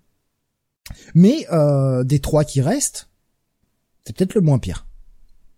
On va aller dans, on va, on va dans, dans la descente là pour cette fin de, pour cette fin ah du bah mois de juillet au ciné, on va dans la descente. Hein. On reste pas trop là-dessus. Euh, film à voir si vous avez le temps. Euh, 31 juillet, donc ah. euh, ah. Jason X, ah. Euh, réalisé par euh, Jim Isaac. 17 millions de dollars au box office pour 11 millions de budget. Steve, je te laisse, je te laisse la parole là. Ah bah Jason X, c'est c'est dans le futur, hein? C'est dans le futur. en fait, Jason se fait arrêter par le gouvernement US, il se fait cryogéniser. Et en l'an 2455, des explorateurs sont revenus sur Terre et ont découvert ça et ont été chercher le cadavre de Jason euh, cryogénisé dans cette prison parce que ils vont le décryogéniser pour en faire une arme. Incroyable parce qu'ils veulent le contrôler. Sauf qu'évidemment personne ne contrôle Jason. Et en fait c'est Jason dans un vaisseau spatial qui découpe les gens dans le futur avec un Jason euh, du coup un peu plus high tech. C'est con comme film. Mon dieu que c'est con. Euh, et euh, je vais pas euh, trop en parler puisque nous en avons déjà beaucoup parlé dans un euh, Freak City. C'était le Freak City 22 et on avait fait un, versus parce que c'était un film, c'était un versus de, de, monstres dans l'espace puisqu'on avait fait le versus Jason X contre le Pressure in Space. La vache. Ah, le Pressure in Space, ah, il y a, y a Shadow là. Ah, faut voir ça. Elle, elle, franchement, elle t'aime pas trop, hein, Laure, en fait, hein. Ah non, mais c'était, enfin voilà, c'est, je, c'était 100% validé par moi aussi. Je veux dire, ce, truc était tellement con. Et l'Oppression in Space, putain, mais... Oh là là. Euh, Marcel qui me dit j'adore Jason X, un film parfait pour une soirée pizza bière. Je suis tout à fait d'accord Marcel. À plusieurs, ouais, c'est un film fun et rigolo parce que c'est tellement con que tu, enfin voilà, avec des potes en soirée pizza bière, ça passe super bien. À regarder seul pour le chroniquer derrière, tu fais oh mon dieu, qu'est-ce que je regarde? et vous avez fait un, un Freak City sur audition? Non, encore. Mais ça viendra. Faut juste arriver à trouver des dates. Je suis désolé pour le moment. C'est mon, planning qui qui euh, qui pose problème. je, je, suis vraiment euh, je suis vraiment vraiment surbooké. Ça fait euh, ça fait un peu genre le mec qui se la pète, mais je vous promets qu'avec le boulot c'est très compliqué euh, d'arriver à caler un Freak City. J'essaie de tout faire pour arriver à, à trouver des dates. C'est aussi intelligent que les Jurassic World veulent dresser des raptors, nous dit euh, Kael. Non, je pense que c'est pire Jurassic World. Ouais, Jurassic World, je pense que les mecs ils sont dans le serious business alors que Jason X ils sont là pour se faire plaisir, voilà, faire du fun quoi. Nico Chris qui dit Steve était consentant, ils avaient même prévu un safe word au cas où ça déraperait quand même. Bah oui, toujours. Allez, on y va, euh, on y va pour un des pires films de l'histoire. Ah, c'est pas moi qui le dis, c'est IMDb. Y a-t-il un flic pour sauver l'humanité? Alors, réalisé par Alan Goldstein. Euh, bon, je me permets d'aller dire le box-office. Hein. Budget 45 millions de dollars. Ah, moi On n'a pas de box-office. Moi j'ai 26 millions de dollars en budget. Ouais, ben on n'a pas le box-office. Euh, Leslie Nielsen évidemment euh, est dans le dans le film. On a Ophélie Winter aussi. Ouais, ouais, Ophélie Winter. Ah, qui était très belle dans le film. Hein. C'est tout ça, quoi, ça. Qui est toujours très belle, hein. Mais euh, le film est très mauvais. Alors, à savoir euh, que en France, parce que là c'est la France qui nous a mis, hein, y a-t-il un flic? Il ne fait pas partie de la trilogie en réalité. Le titre original du film c'est 2001 A Space Travesty. Et d'ailleurs c'est le titre québécois 2001, euh, une parodie de l'espace. Il n'a rien à voir avec la trilogie Y a-t-il un flic? Mais en France on s'est dit, y a Leslie Nielsen, on va le vendre comme ça le film, parce que bon, bah personne va vouloir le voir. Sinon, personne n'y a été. Hein. Et d'ailleurs, ce film est une bouse. C'est une bouse. Vraiment. Euh, enfin, le pire film, c'est celui de La Gaffe ou de Patrick Sébastien. Très belle mais un peu folle, nous dit euh, Alexin. Ouais, ouais, mais enfin non, mais là c'est y a-t-il un film pour sauver l'humanité? Franchement, faites autre chose. Je pense que récurer votre carrelage à la brosse à dents pendant une heure et demie est beaucoup plus louable pour votre santé mentale que regarder Y a-t-il un film pour sauver l'humanité? Ce film est atroce. Et je l'ai vu, donc c'est pour ça que je peux en parler. Tu l'as vu, Jonath? Non. Ah, il faut. Non. Il faut. Ah, il faut voir le carnage. Non, non, vraiment, non, non, regardez pas ça, quoi. Ah, le baltringue, le film de la gaffe, ouais, putain, quelle. Bah, autant le dire, hein, euh, ce mois de juillet au ciné, euh, bah, c'était pas ouf, hein, ce mois de juillet 2002. C'était mieux le mois de juin avec, euh, avec Spider-Man, hein. Ah ouais, mais euh, là le, le, mois était violent quoi. Ça faisait longtemps qu'on n'avait pas eu un mois assez moche comme ça. Hein. Il y avait toujours des grosses sorties chaque mois, un truc comme ça, mais euh, heureusement. Sachant le mois prochain. Sachant qu'en général le mois d'août est souvent moins bon que le mois de juillet. Ah bah non, le mois de, le mois d'août il y a un bon film. Déjà. Ah oui? Ah oui. Je te l'ai mis sur euh, sur Skype évidemment, on va pas spoiler. Alors l'or ah, qui arrive, ouais, ouais, l'or qui arrive juste à ce moment-là, au moment où je parle d'elle. Mais c'est fou ça. C'est fou. Elle a entendu l'appel, quoi. Juste au moment où je parlais d'elle dans le, dans le podcast. Mais dans elle a une bonne audition, Laure. Oh! Oh! Oh! Qu'il est, qu'il est, qu'il est, qu'il est, qu'il est. Ça, c'est, euh, c'est, c'est incroyable. Laure, qui arrive pile, pile à ce moment-là, quoi. Je, je, je suis. Euh, mais Laure répond à l'appel. Oh mais putain! Oh, l'enchaînement! Au secours! Mais au secours mais, mais que se passe-t-il? Ah, celle-là, eh, celle-là, franchement, elle était bien. Hein. Ah non, Surtout après le paltringue. Ah mais oui, mais... Oh putain Eh ouais Eh ouais Oh, c'est de la blague bêta, là Ça va loin, ça va trop loin. Eh ça va trop loin. Cette émission va trop loin, c'est pas possible. la redéfinition de l'humour à l'état même, à l'état pur, tu vois. Bah, il y en a, la chaleur, ça les fait surchauffer. Moi, ça me galvanise, quoi. Littéralement, je suis de plus en plus drôle. Hein. Il y avait Tommy euh, sur sur euh, YouTube pardon qui me disait euh, Jason X sacré nanar, la scène avec l'android qui se la joue aventurière et le prof sadomaso. Et il nous disait quelle merde pour ce y a-t-il un flic pour sauver l'humanité? Les Nielsen qui devaient payer ses factures apparemment. Et dans ce film, il y a un gars qui se la joue sosie de Al Pacino. Putain, je me rappelle pas de ça. Je me rappelle pas du tout de cette séquence. C'est euh... waouh. Je peux, je pourrais pas. Je crois que je pourrais plus jamais regarder ce film. C'est pas possible. Allez, on va passer à la partie télé qui va être assez courte là aussi. Euh, pas grand chose euh, à la télé, euh, que ce soit la télé US comme la télé française pour ce mois de juillet 2002. 5 juillet aux US, on a la fin de Sailor Moon sur Cartoon Network après 7 ans de diffusion. Euh, voilà, donc euh, bien euh, la série adaptée du manga. je pense qu'eux ont eu quand même la série jusqu'au bout, hein, au contraire de, de la France. Donc, donc voilà. Série qui a quand même eu son succès hein, aux États-Unis. Oui, oui, bah oui, mais c'est c'est c'est dingue, ils l'ont eu ils l'ont eu en retard quoi. Ouais, Bah quand même, ils l'ont eu en 95, hein, ça commence en 95, hein, et diffusé là-bas. Euh, et euh, bah nous, euh, finalement, on l'a pas eu euh, tant de temps que ça avant. Avant, hein, c'est leur mot, non? Ah ouais, mais j'aurais dit, je sais pas, 91, 92, quelque chose comme ça, mais je me trompe. Oh, 93, hein, moi je dirais plutôt, hein, c'est leur mot, non? Ah ouais, non mais je j'étais persuadé que c'était euh, c'était avant ça, tu vois, mais c'est peut-être mes, mes souvenirs de jeunesse qui se. Ouais. Je suis en train de regarder justement euh, quand est-ce que ça a été diffusé en France. Mais euh, j'ai putain, j'ai. Moi, il me semble que la, première diffusion c'était 93 euh, dans dans le club Dorothée. Ah putain, puis j'arrive pas à trouver le, truc. Bon, c'est pas grave. Bah, moi j'ai décembre 93. Bon bah ouais, tu vois. Je, je pensais que c'était avant ça, tu vois. Voilà. Et ouais. Bah, de toute façon, le manga, euh, finalement, il commence pas si tôt que ça. Hein. Le, enfin, pas si tard que ça, pardon. Le manga, il commence en 91, hein, fin 91, hein, début 92. Hein. C'est pas si vieux que ça. Hein. Putain, ouais, j'avais l'impression que c'était ça, avait commencé dans les années 80, moi, fin des années 80, tu vois, 87, 88, j'aurais placé par là. Comme quoi. Eh oui. Voilà, donc euh, Sailor Moon débarque dans le club Dorothée dès le 23 décembre 1993 jusqu'en août 97. Eh ouais. Non, mais c'est que je, je pensais pareil que, enfin, tu vois que la diffusion de Sailor Moon s'était arrêtée avant. pour ça que je décalais en fait. Pour moi, c'était plutôt parce que je me disais qu'on l'avait eu quand même assez longtemps à la télé. euh. Mais moi, c'est en fait c'est moi qui était euh, qui était décalé dans les dates. J'aurais dit, tu vois, une diffusion de, de 91, 92 jusqu'à 95. Et, euh, euh, continuons avec alors là par contre chef-d'œuvre. Là je déconne pas, là euh, là je suis pas ironique euh, pour pour un sou. Chef d'œuvre cette série. Et c'est bien que l'or soit présente puisque c'est le 12 juillet que commence la série Monk sur USA, sur USA Network. Oh là là. Monk, putain, j'adore Monk, j'adore. C'est euh...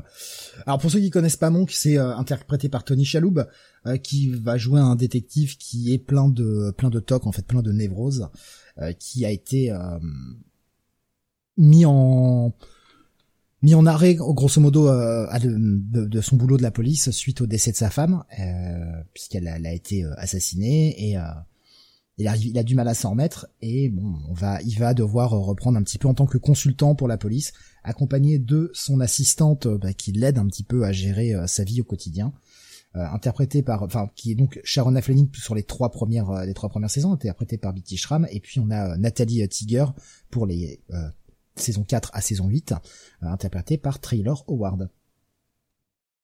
Franchement, la série est vraiment cool avec des, des petits mystères un peu. euh, Il y a un côté très Sherlock Holmes, tout ça qui est Bah, très. Colombo.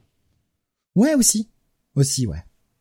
Mais avec ce, ce mec qui a des, qui a des gros tocs et qui peut, euh, qui peut pas, euh, qui peut pas marcher euh, droit parce qu'il faut qu'il marche sur chaque carreau, qui peut, qui peut pas s'empêcher de toucher les trucs, enfin, qui, qui peut pas aller dans des endroits sales, qui, qui dès qu'il serre les mains des gens se, se suit avec des lingettes, enfin, le mec est bourré de tocs, quoi. Et il le joue tellement bien, Tony Shalhoub, tellement bien.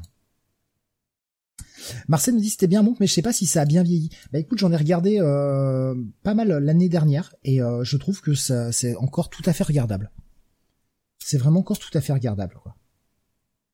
Et puis bon, moi je je je, je suis euh, je suis in love de Sharona féminine. Par Betty De qui De par de bah de Sharona en fait la première assistante Ah. euh, interprétée par Betty Schramm. Ce petit côté white trash qu'elle a quoi, ça me oh. ah là là. Ah, T'aimes les white trash, toi. Ah, non. Eh ben écoute, elle a- elle a- en fait c'est un mélange entre la white trash et la Jersey girl, tu vois. Ah ouais! Oh putain! Mais je sais pas, je sais pas. Elle me, elle me fait beaucoup d'effet. Euh, Laure qui nous dit Monk avec plein de cœur, j'ai fait tout San Francisco, j'ai trouvé la rue du générique. Tout ça pour apprendre que ça a été tourné à Vancouver. Bah, comme moi, hein. Moi, je suis allé en Égypte pour euh, aller voir euh, là où ils avaient tourné euh, Stargate. En fait, c'était à Vancouver, quoi. Ah mais c'est c'est tellement moins cher d'aller tourner là-bas quoi. C'est dingue, hein. Mais ouais, je non, suis même allé, je euh, suis même super. allé sur la Tour Eiffel, hein, pour voir où ils avaient tourné euh, Highlander, euh, le fameux duel. Mais en fait, ils ont tourné à Vancouver aussi. Vancouver nous vole tous nos films. Tous nos films. Et Monk, hein, qui, pour ceux que ça intéresse, est toujours disponible sur euh, Prime Video, si vous voulez vous faire la complète. Oui. Oui, oui. Non, mais c'est super. Moi, franchement, Bah, c'était une série, euh, c'était une série quand même euh, du dimanche après-midi euh, sur TF1, Ouais. euh, parce que c'était essentiellement là, euh, dans cette case horaire que c'était diffusé euh, chez nous, euh, qui euh, qui marchait, euh, qui marchait plutôt bien, hein, qui était, euh, euh, qui avait, euh, qui avait son succès. C'était les après-midi euh, séries sur TF1. Euh, je crois que c'était, euh, il me semble, avant ou après euh, C'est à la maison. Il me semble que c'était une connerie, euh, une connerie du genre. Donc, euh, donc voilà, évidemment, hein, on n'oublie pas, hein, 14 heures toujours Walker Texas Ranger, hein, bien sûr. Évidemment. Voilà. Euh, Et même quand il y avait la L1, on arrivait quand même à placer un Walker Texas Ranger juste avant le début du Grand Prix des fois.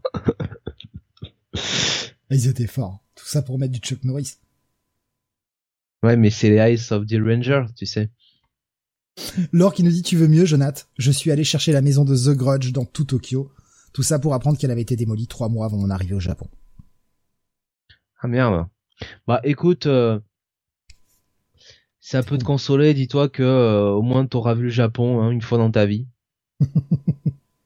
Et euh, alors je sais pas si t'es allé avant ou après le Covid, mais euh, disons que au moins t'as eu cette chance-là. C'était Alors, par contre, j'arrive pas à retrouver la la, la diffusion euh, française de de, de Monk, c'est étonnant parce que c'est pas marqué sur euh, sur euh, sur la page Wikipédia. On a on a connu des pages Wikipédia quand même un peu mieux fournies que ça parce que bon, savoir que bon Tony Shalhoub a été meilleur acteur dans une série comique aux Emmy Awards 2003, franchement, on s'en fout un peu. Savoir qu'il a eu le meilleur acteur aux Golden Globes aussi. Nous, ce qui nous intéresse surtout, c'est la diffusion, la diffusion française, quoi. 22 mars 2003. D'accord. Et euh, et euh, il y avait euh, l'heure à, peu près à laquelle ça passait ou pas? Non, il y, a pas. Ouais, mais voilà. Point, point, point, point. Alors, est-ce qu'il y a en France Est-ce qu'il y a en France? Eh ben non, il n'y a pas en France. Été 2019, avant le Covid, voilà. Ah bah oui, voilà. Euh, continuons avec euh, alors une une info qui en France nous impacte moins, mais euh, c'était euh, un changement majeur aux États-Unis le 13 juillet. Fox News va dépasser CNN dans les ratings et devenir la première chaîne d'infos aux États-Unis. Ouais, bah enfin, enfin, euh, euh, les États-Unis se sont ouverts à la démocratie. Euh, ça fait quand même plaisir de voir que Fox News, une chaîne particulièrement objective, qui en plus euh, a une très belle image euh, de la femme, eh bien euh, soit soit enfin la première chaîne d'info quoi. C'est rassurant même je dirais. Voilà. Ah c'est c'est dingue. Hein. Mais on est en pleine guerre en Irak aussi donc forcément. Ah ben eh, on est en plein dans le premier mandat de Bush en mode guerre de religion, on va faire péter la statue de Saddam et compagnie ouais, là c'est très bon pour eux, quoi. Enfin, pour Fox News et tout ça, quoi. Euh, donc euh, ouais, la famille Murdoch euh, à l'époque s'en est quand même mis plein les fouilles, quoi. Ah, c'est ouais, c'est c'est dingue. Hein. Je pensais que le shift arrivait un peu plus tard, là, tu vois. C'est pareil, ça m'a surpris de voir que c'était arrivé déjà dès 2002. Et enfin, euh, le début. Alors, on avait déjà parlé du film euh, il y a quelques mois. Et eh bien, c'est le début de la série télé Jimmy Neutron. Oui. Donc euh, sur Nickelodeon. Euh, donc série qui finalement alors est arrivée après le film. Oui, oui, le film est sorti en 2001. Et donc c'est euh, c'est ça qui est fou. Hein. Moi j'aurais jamais dit que c'était ça, mais bon, pourtant. Ouais, ils ont fait un film, ça a bien marché, ils ont décliné en série derrière. Ouais, écoute. Et euh, donc euh, trois saisons pour euh, un total de 58 épisodes diffusés entre donc le 20 juillet 2022 et le 25 novembre 2006. ça a été diffusé sur six, enfin non, distribué par CBS, mais ça a été diffusé sur quoi déjà? Sur Cartoon. Bah sur Nickelodeon, tu l'as dit en plus, je suis bête. Ouais. Oh quel mongol. Et en parlant de série de Nickelodeon. Et eh oui. Le 1er juillet en France, première diffusion d'un monument de l'animation euh, mondiale. bon, je crois un peu quand même l'équivalent d'Astro Boy hein, de Tezuka, euh, puisque c'est euh, le premier épisode de Bob l'éponge qui est diffusé. Euh, je, crois que série qui est intéressante parce qu'en fait tous les publics peuvent la regarder. les gosses évidemment, mais même les adultes. c'est ces persos sont complètement euh, sont complètement cinglés. De toute façon, le concept même. J'ai essayé euh, il y a il y a vraiment très peu de temps parce que ma copine m'en parlait de Bob l'éponge et je me suis dit bon, j'ai foutu un épisode, je sais plus si c'est sur Prime ou sur Netflix, il y en a. Euh, j'ai foutu un épisode au pif. J'ai regardé, je ne comprends pas le délire. Je, ça me passe au-dessus. Mais, mais ce qu'il faut comprendre, c'est que c'est des personnages totalement cons. Enfin, c'est un univers totalement con de toute façon, puisque je rappelle quand même qu'on a une loutre euh, qui vit, euh, qui, qui, qui, qui, habite hein, euh, dans la ville de Bob, de Bob, hein, Bikini Bottom, je crois que ça s'appelle comme ça la, la ville, et, et, et une loutre avec un scaphandre et compagnie. Enfin, on a un calmar, on a une étoile de mer, on a une éponge de toute façon. on a un crabe qui, le capitaine Krabs. Alors qui qui est la voix de putain, qu'est la, la voix du capitaine Krabs Je sais plus. C'est la, la voix de hum, quelqu'un de célèbre à chaque fois. De quelqu'un de South Park. Euh... Oui, le euh, Cartman, non? Oui, je, je, sais pas si je sais plus si c'est Cartman. Oui, Manuel Cart. Non. Je crois que. Enfin bref. Euh... Attends, je suis trop trouvé C'est euh, c'est une série euh, Bob l'éponge. Bon, bref. C'est la si, voix si vous prenez un un un un, un, un pet d'acide, c'est c'est parfait. Ben ouais, mais euh, voilà, moi je je prends pas ça, donc forcément j'ai j'ai peut-être du mal à, à rentrer dans le délire. Enfin, vraiment, ça me, j'y arrive pas, putain, je, je n'y arrive pas quoi. Et je j'aimerais rentrer dans le délire hein, euh, pour rigoler avec tout le monde, mais je je reste en dehors. Ouais. C'est euh, c'est complètement dingue. Bon, enfin bon, tant pis. Euh, donc ouais, ça a 20 ans la diffusion française de Bob. C'est fou. Bref, euh, Nico Chris me dit j'ai vu le film Bob avec David Hasselhoff, c'est totalement ouf. Euh, alors c'est un film. Ah, d'accord. Un film qui s'appelle Bob. C'est un film, c'est pas un film sur Bob l'éponge, c'est un film qui s'appelle Bob avec. qui s'appelle Bob, mais avec David Hasselhoff. Il y a 20 ans, je regardais mes, je regardais Bob l'éponge avec mes Kellogg's en pige avant de partir à l'école. Désolé, vieux, nous dit Laure. Tu sais ah, qu'on déteste, hein. mais tu sais. On vous déteste. Hein. On vous déteste, voilà. Non, non, euh, moi j'avais déjà passé le bac, euh, j'étais à la fac, euh, voilà. Non, c'est pas ce que tu nous racontais, tu nous racontais, ouais, je sautais sur tout ce qui bouge. non, à l'époque. Quand même. C'est à l'époque, je me baladais la bite à l'air. Ah, c'est vrai que j'ai passé plus de temps au lit qu'à la fac, mais bon. Voilà. le mec, il allait à la fac, à la fac, c'est ses copines, c'est qui le poussaient euh, dans son lit, quoi. Mec, j'allais pas à la fac, j'allais à la fuck, moi. Ah, c'est vrai! C'est ça que, ça que tu sors à chaque fois, j'allais à la fuck. C'est super, hein. Ça, c'est impressionnant. Hein.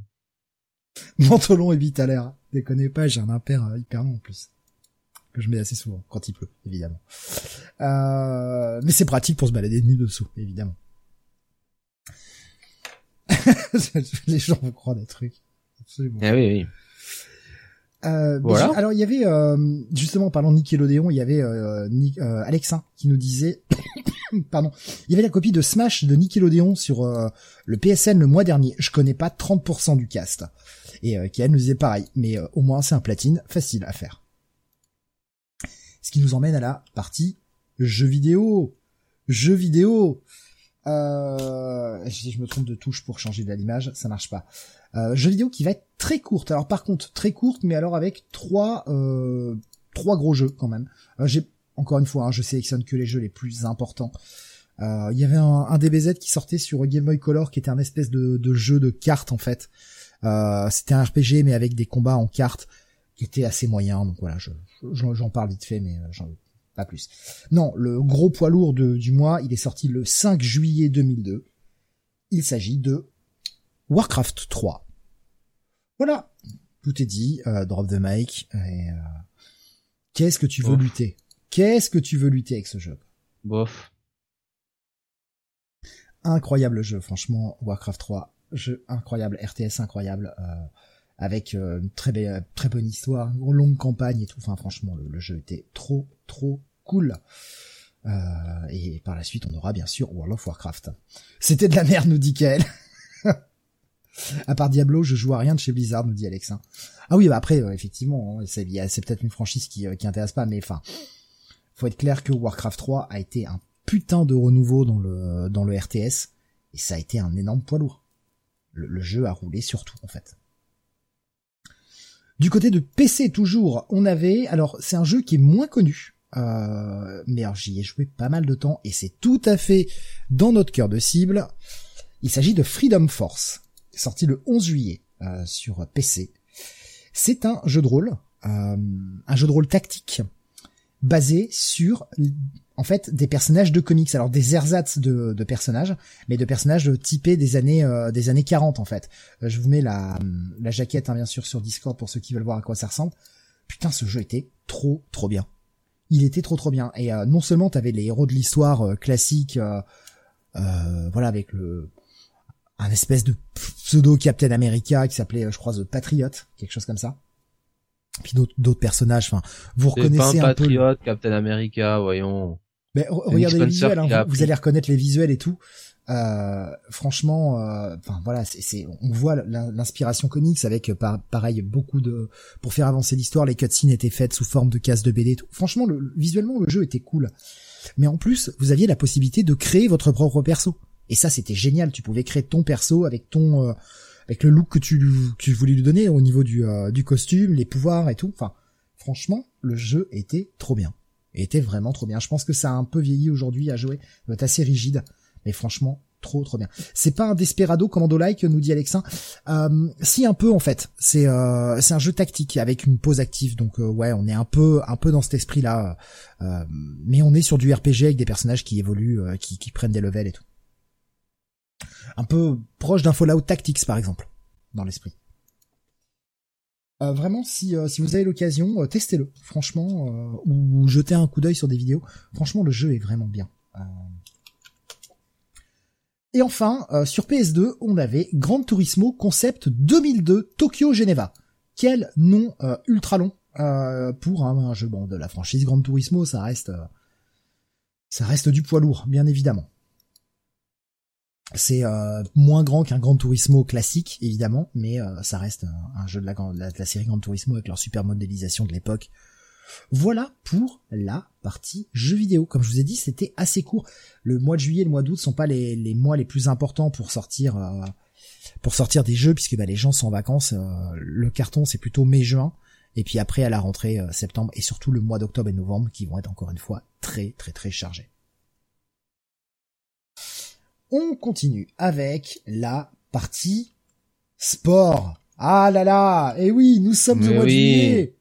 Allez Nous sommes au mois de juillet Et qu'est-ce qu'il y a au mois de juillet? Évidemment. La grande boucle. Le patrimoine de la France, Steve. Le Tour de France 2002. Voilà. Un tour qui, tour de quand on regarde les, les, les, les, les scores, n'a pas existé, évidemment. c'est vrai en plus. Bah parce qu'on pouvait pas euh, donner la victoire ni au second ni au troisième, donc c'est un peu emmerdant quoi. Euh, ni au quatrième, ni au cinquième, euh, ni au sixième. bah en fait, merde, je pense que ouais, c'est peut-être David Moncoutier hein, qui a gagné le Tour de France 2002 en fait. Non mais ce qui est dingue, c'est qu'on nous a fait une belle 1984 avec ce truc-là, quoi. On nous a complètement réécrit l'histoire. Non, non, il n'existe pas. Il a eu lieu, mais il n'y a pas de gagnant. Alors on était euh, au, euh, disons, on était au plus fort hein, des années Armstrong, euh, évidemment. C'était les Tours de France fin des années des années 90, début des années 2000, c'est-à-dire la belle époque de Jean-Marie Leblanc, Jean-François Pécheux, avec des parcours sans sans idée. première semaine, c'est toujours que du sprint, hein, grosso modo. sprint, sprint, sprint, sprint, sprint, sprint. Il euh, y avait rien à se mettre sous la dent. Euh, peut-être un contrôle à montre, toujours le contrôle à montre de 50 bornes le samedi. Voilà, euh, très bien. Mais sinon, ouais, on se, on se faisait quand même royalement chier. Euh, et heureusement d'ailleurs hein, que Christian Prudhomme et Thierry Gouvenou aujourd'hui, on dira ce qu'on voudra, mais leurs parcours sont pas parfaits, mais quand même les premières semaines on s'emmerde beaucoup moins. Là cette semaine avec les pavés, notamment la super planche des belles filles, c'était quand même cool. Là, à l'époque, c'était pas ça. C'était des Tours de France sur mesure pour euh, bah, notamment euh, les, les rouleurs grimpeurs comme ce cher Lens. Hein, bien sûr, Lance Armstrong, qui a gagné le Tour de France sans aucune difficulté puisqu'il a gagné avec 7 minutes 17 d'avance hein, sur le deuxième. Joseba Veloki. Euh, de la ONC, euh, Lance Armstrong évidemment de l'US Postal. Le troisième c'était Raimondas Rumsas, le lituanien de la Lamprée, alors euh, Raimondas Rumsas qui avait une histoire euh, euh, avec sa femme, je crois, après le tour, puisque sa femme avait caché des produits dopants ou je sais pas. Enfin bref, une histoire, une histoire à dormir debout. quatrième Santiago Botero, le Colombien de la Kelme, donc la Kelme, hein, évidemment une équipe absolument pas connue euh, pour euh, ces, euh, ces cheminées au charbon, hein, n'est-ce pas? 13 minutes 10 de retard. Igor Gonzalez de Galdeano de la Once lui aussi 13 minutes 54. Rosa Sevedo de la Once et qui ensuite ira à l'US Postal évidemment et là aussi. Enfin Francisco Mancebo de Libanesto, donc Francisco Mancebo qui était le, le, coureur avec la la posture sur le vélo la plus dégueulasse que j'ai jamais vue quoi. Alors lui tu le ratais pas on a l'impression d'un handicapé quoi qui roulait quoi littéralement. Ouais mais septième hein, quand même. Hein.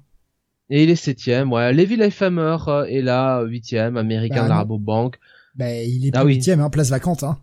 Eh ouais, Roberto Heras est neuvième de l'US Postal, Carlos Astre dixième de la CC. Enfin, c'est simple, vous avez un, deux, trois, quatre, cinq Espagnols dans les dix premiers.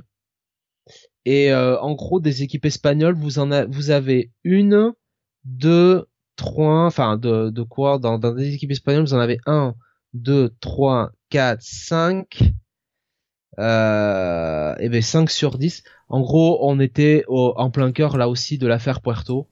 Euh, donc c'était effectivement trois ans hein, après le tour du renouveau, mais là, enfin c'était c'était le délire quoi. Enfin les Espagnols, ils étaient partout quoi à cette époque-là et pour des bonnes raisons quoi. Donc voilà, donc tour dégueulasse, on se faisait chier franchement. c'est quand tu vois qu'ils gagnent avec 7 minutes d'avance, tu te dis mais vas-y quoi. Ouais. Ah ouais, non, mais il en est où le suspense, quoi? Il est où? Bah, on se souvient de, des raids, notamment de Laurent Jalabert en montagne, là, euh, où, euh, où le mec, tu vois, euh, se faisait rattraper dans les dernières ascensions, dans les derniers kilomètres de la dernière ascension, de la, du dernier col par, par Lance Armstrong, tu sais, qui faisait style, allez, euh, suis-moi, euh, euh, je t'emmène, je t'emmène au sommet, quoi. Ouais, ouais, ok, ouais. tu vois, le, le type hyper magnanime. Bon, après, Laurent Jalabert passé par la honte, c'est aussi, hein, donc euh, voilà. Hein. Laurent Jalabert qui sera maillot à poids rouge hein, sur euh, ce titre, sur ce sur ce tour, pardon. Et qui roulait à cette époque-là pour la CSC de Björn Hein. Euh, Björn euh, Tour 96, tout ça, tout ça, ça suçait des glaçons, hein, évidemment. Hein. Donc meilleur grimpeur Laurent Jalabert, le meilleur sprinter Robbie McEwen. Ouais, Robbie McEwen, le sprinter australien. classement par équipe, bah là on sait hein, qui gagne devant l'US Postal, la CSC, Ibanesto, voilà. Et euh, voilà. Classement, également qui, qui, qui le classement sera, Ouais. Ouais, de, de, double double titre pour lui. Classement du meilleur jeune, Ivan Basso euh, qui gagne 13 euh, minutes devant Nicolas Vaugondi euh, de la FDJ, qui aura été après derrière euh, champion de France. Et Sylvain Chavanel qui à l'époque était grand espoir du, du cyclisme français finit quatrième à 50 minutes d'Ivan Basso. Voilà. Mm. Donc c'est l'époque où le tour était vraiment dégueulasse à suivre, très franchement. Alors euh, on ironise souvent hein, sur Pogachar d'assaut et c'est vrai que bon Pogachar aussi entre l'équipe pour laquelle il roule, son directeur sportif euh, et euh, certaines des performances, on peut se poser des questions, mais au moins je dois reconnaître qu'on se fait moins chier qu'à l'époque. À l'époque, c'était infernal quoi. Les premières semaines avec, ces sprints tous les jours quoi. Ah, quelle horreur quoi. Quelle horreur. Ce qui est euh, euh qui nous dit Jalabert le sprinter champion du monde de la du, contre-la-montre qui eh deviendra grimpeur ouais. Bah après, ah, qui deviendra grimpeur avant d'être champion du monde du contre-la-montre hein, du reste. Et, euh, avec euh, avec ce superbe enfin superbe façon de parler hein, cette espèce d'accident qu'il a eu complètement dingue. Hein. Bah 94 hein, le sprint hein, ou euh, Armentière, il me semble de mémoire, où euh, bah voilà, il se mange un, un, un gendarme, euh, la, la, la, pancarte et compagnie quoi. Est-ce que c'est là que je dis que ce gendarme fait partie de ma famille? Euh... Bah oui, tu peux. Hein. non, mais euh, voilà, très assez éloigné, mais oui. Ah, le gendarme en question? Oui, oui, oui. Ah merde Ah d'accord, ouais. Ah ouais. Bah écoute, enfin, je, je, vais te dire, bon, et euh, il aurait pas dû être là, mais en même temps, euh, bon, euh, pour, enfin, il y a pas quelqu'un qui pouvait lui dire, quoi, tu vois. Enfin, je veux dire, il est pas le responsable non plus euh, tout seul là-dedans, quoi. Ouais, il était en train d'empêcher en fait euh, surtout une, une gamine de traverser. Bah voilà, donc euh, bon. Et puis bon, il fait partie de, il enfin voilà, il fait partie de ma famille. Puis lui aussi, hein, il a, il a bien morflé, hein, pour le coup, hein, parce que bon, il a pris, il a pris cher, quoi. Hein. Il a pris des mecs qui arrivent à 70 km/h dans le buffet, quoi. Donc. C'est clair. Mais euh, pour Jalabert, hein, super euh, super classement pour son dernier tour, parce que 2002 c'est son dernier tour. Alors dernier euh, super classement, oui et non, hein, parce que bah, bon, il, finit il finit à Paris avec deux maillots quand même, combativité plus plus grimpeur. Mais après pour son dernier tour, c'est pas mal quoi. Après c'est des tours si tu veux où genre il faisait euh, tu vois, euh, il perdait du temps, il faisait grouper tout dans une étape de montagne et puis il partait en échappé dans l'autre. Enfin, tu vois le truc classique quoi. Enfin, il a jamais vraiment euh, impacté sur la course. Enfin, de toute façon, qu'est-ce que tu voulais faire à l'époque quoi? Enfin, c'est vraiment. Et puis après, hein, Jalabert qui sera consultant pour France Télé. Et il est toujours, hein, il est toujours en ce moment avec avec Marion Rousse, avec Thomas Veuclair aussi, hein, qui est qui est sur la moto. Thomas Vauclair, qui est était grande gueule, on va le dire, et qui était pas super aimé des étrangers, notamment du peloton, parce qu'il avait l'habitude de dire tout bas, tout haut ce que tout le monde pensait tout bas, le père, le père Vauclair. Quel qui nous dit un personne s'intéressait à ce maillot pour rappel même Charteau a ramené le maillot à poids. Mais oui. oui. Mais maintenant aussi, hein, franchement, euh, il vaut rien quoi ce maillot quoi. Alors ils ont essayé de trouver un truc en mettant euh, la plupart des points euh, sur les dernières ascensions, les derniers cols, mais ça récompense pas vraiment le meilleur grimpeur quoi. Un tour que j'ai pour le moment, enfin un tour de cette année qui pour le moment je n'ai pas pu suivre une seule fois. J'entends vite fait les résultats, mais alors là, demain et après-demain, euh, là c'est du très très lourd.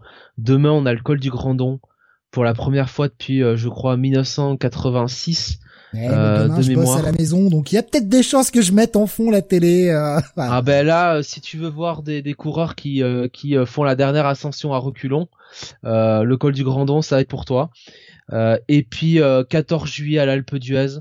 Et là, je crois qu'on fait Galibier. Hein, euh, sur euh, sur le euh, on fait je crois que l'étape de l'étape de de jeudi donc du 14 juillet elle est mais monumentale quoi on fait alors c'est Briançon Alpe d'Huez et en gros c'est ça va être un carnage quoi on enchaîne on enchaîne je crois Galibier merde Galibier et à la fin bon évidemment les les 21 lacets de l'Alpe d'Huez donc Ouf, ça va être chaud. Va de faire euh, Galicier Alpe d'Huez, nous dit, euh, ah, et, et, euh, demain le Grandon. Donc euh, col du Grandon là, euh, ça, ouais, du Granon pardon, je disais Grandon, hein, col du Granon. donc avec Christian Prudhomme hein, qui qui aime bien, qui aime bien ces qui aime bien ces, ces profils-là. Donc, donc on va quand même monter à plus de 2000 mètres d'altitude. On va arriver à, à 2400 mètres.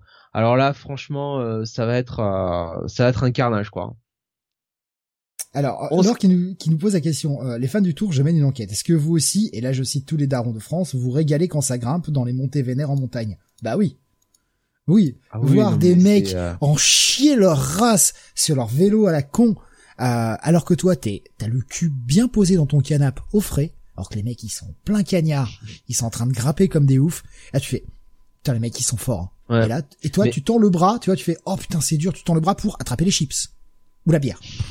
non, mais c'est surtout que t'es sur ton canapé et tu gueules parce qu'il y a aucune attaque euh, dans le groupe des favoris. Mais qu'est-ce qui branle et tout, alors que les mecs, ils sont à bloc?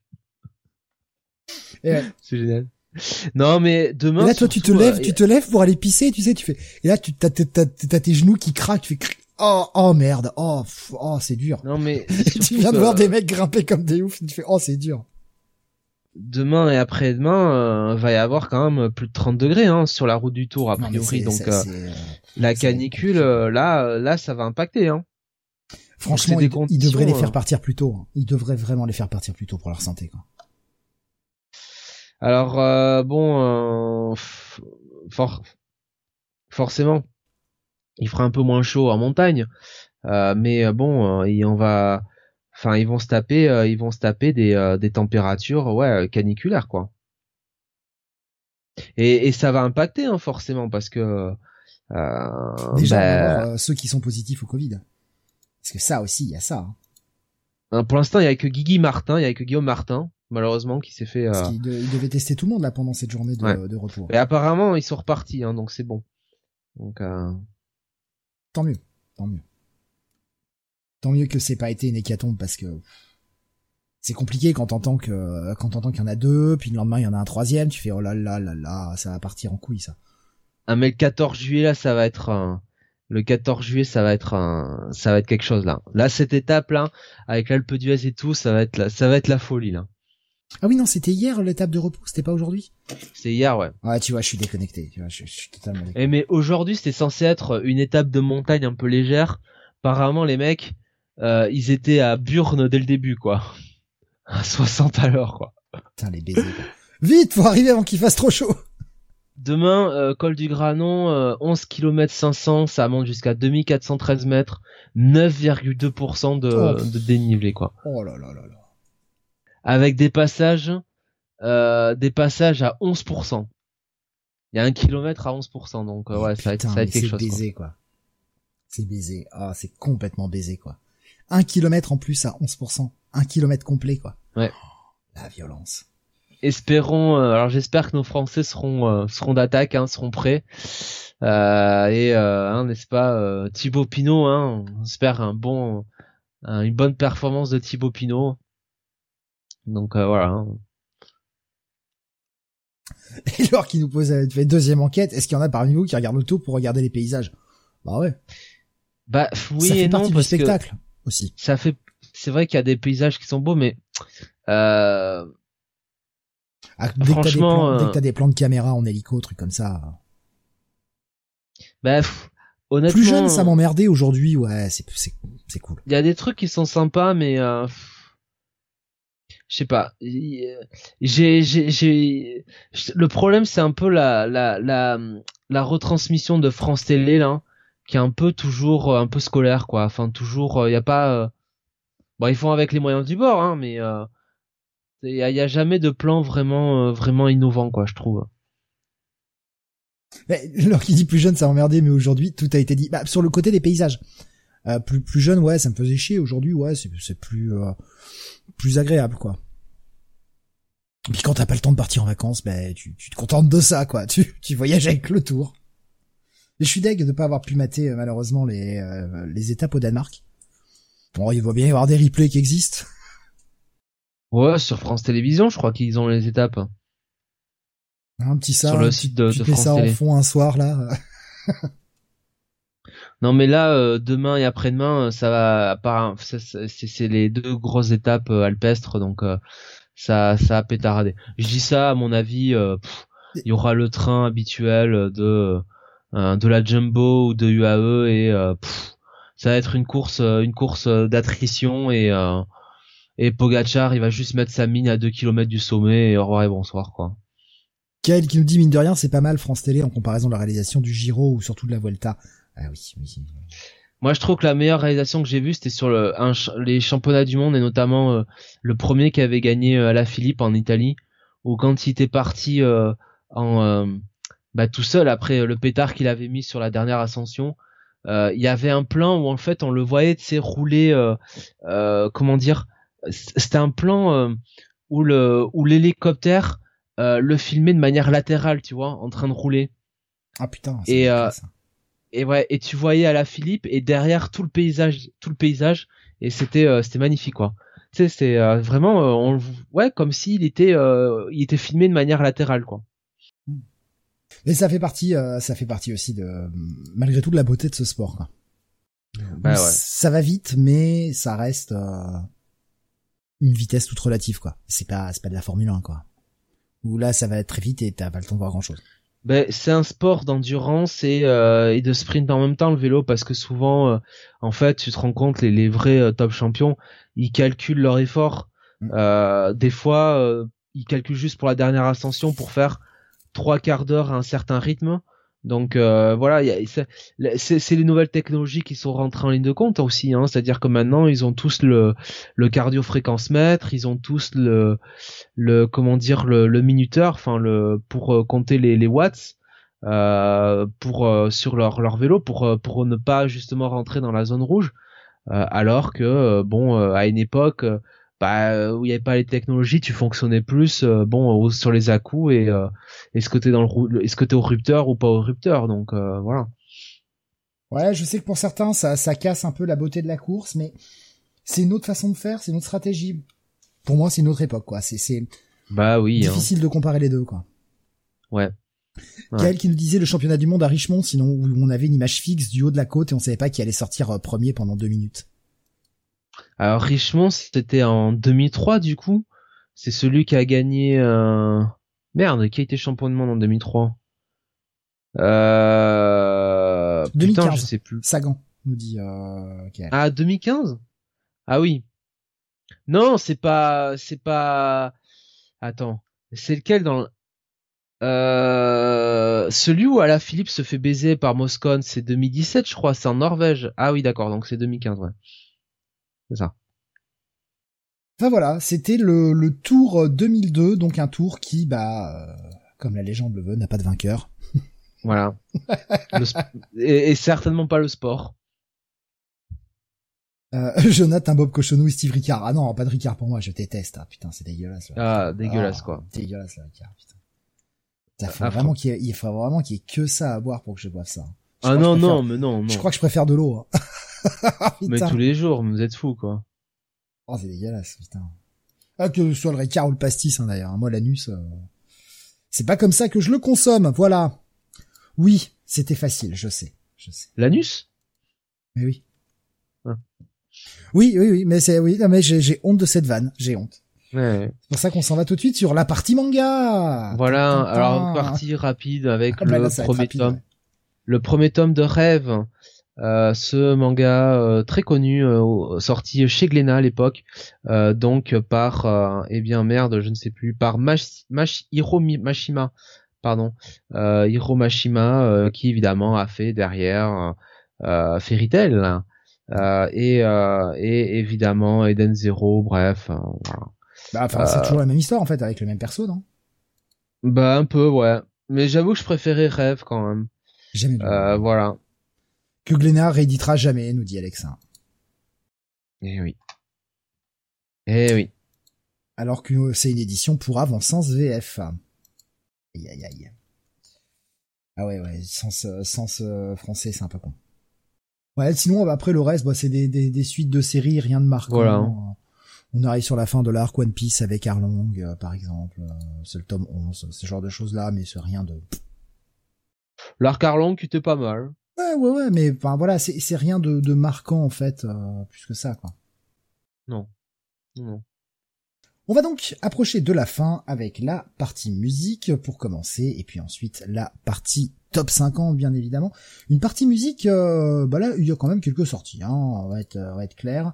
Euh, on a notamment euh, le 9 juillet, alors un truc qui, voilà, vous l'avez tous écouté, c'est certain, c'est le huitième album de Red Hot Chili Peppers avec l'album ah By the Way. Évidemment, tout le monde a écouté cet album, voilà. Hein, eh oui. Zephyr Song, Can't Stop, By the Way, hein, dans les dans les titres les plus connus euh, de, de, de cet album. Euh, gros gros gros carton pour cet album, évidemment. Je le, alors effectivement, oui, on n'est pas sur du métal, hein, clairement. Euh, après, moi, je, je fais la partie, on va dire métal, mais euh, même si c'est des trucs un peu moins euh, métal qui rendent plus sur la sphère hard moi ça me dérange pas. C'est le genre de truc avec lequel j'ai grandi. Même si là, j'avoue que eh, c'est le moment où j'ai commencé à m'éloigner des Red Hot. Hein. Euh, moi j'aimais bien les Red un peu fusion comme on avait avant. là, ça c'est Red là, c'est Red Hot un peu mou, un peu pop. Ah, Marcel qui nous dit le début de la fin des Red Hot pour moi. Je suis totalement d'accord, Marcel, totalement d'accord. En termes de composition, c'est voilà, ça reste ça reste balèze, faut quand même arriver à le jouer, parce qu'il faut te chanter, faut, faut arriver à le jouer derrière, mais c'est pas mon délire. Blood Sugar Shakes Magique au top, nous dit Nico Chris. Oui, ah ouais, c'était, euh, j'aimais bien ces Red Hot là. ça reste les Red ça reste un événement, et c'était un, gros, gros, gros carton. On continue avec un album japonais. Euh, Jonathan, j'ai pensé à toi quand j'ai vu ce groupe. Euh, il s'agit du groupe Bloodstain Child. Euh, alors on est sur leur premier oh. album sorti en 2002, sorti euh, le 17 euh, euh, juin, 17 juillet pardon 2002, qui n'avait pas encore de chanteuse à l'époque, hein, c'est arrivé un peu plus tard. on est sur du Melodès, voilà, c'est un, groupe japonais de, de melodic death metal. L'album s'appelle Silence of Northern Hell. si vous aimez l'ambiance Children of Bodom, c'est voilà, c'est du Children. C'est du Children. Par la suite, le groupe euh, changera un petit peu et on sera plus sur euh, sur du de l'électrocore, voilà, ce genre de truc là. Ça, reste assez métal hein, quand même. Il y a toujours toujours un peu de grosse voix, mais euh, on a une chanteuse, c'est un peu plus avec des sons un peu plus électro. mais c'est franchement c'est fun à écouter, c'est très sympa. On va continuer avec du gros lourd qui tâche. on va parler du troisième album de Hate sorti en le 23 pardon le 23 juillet euh, album enfin d'un groupe polonais euh, Hate euh, groupe de death metal moi j'aurais tendance à le classer peut-être un peu plus dans le brutal death même qui bah, nous sort l'album Kind's Way. si vous avez envie d'un truc qui tabasse mais qui vous tabasse les oreilles, allez-y. C'est c'est ultra violent. Voilà, c'est bah, en même temps c'est du c'est du death quoi. Voilà. Donc 8, voilà pour euh, Way pour leur troisième album. On continue avec le premier album. Alors là, on est sur un truc un peu plus cool. C'est un groupe qui a marqué. C'est pas un groupe que j'aime, j'en ai déjà parlé, mais euh, c'est un groupe qui a marqué et on connaît aussi beaucoup le chanteur dans la sphère comics puisqu'il s'agit du premier groupe, du premier album, pardon, du groupe My Chemical Romance. Avec Gérard Doué en chanteur, hein. c'est pour ça que évidemment côté comics on le connaît un peu. L'album s'appelle I Brought You, I Brought You My Bullets, You Brought Me Your Love. Voilà, sorti le 23 juillet 2002 également. On va changer d'ambiance, on va parler de euh, progressive, euh, hard rock progressive, à tendance jazz fusion. Eh oui, le, le métal est riche, le métal est riche.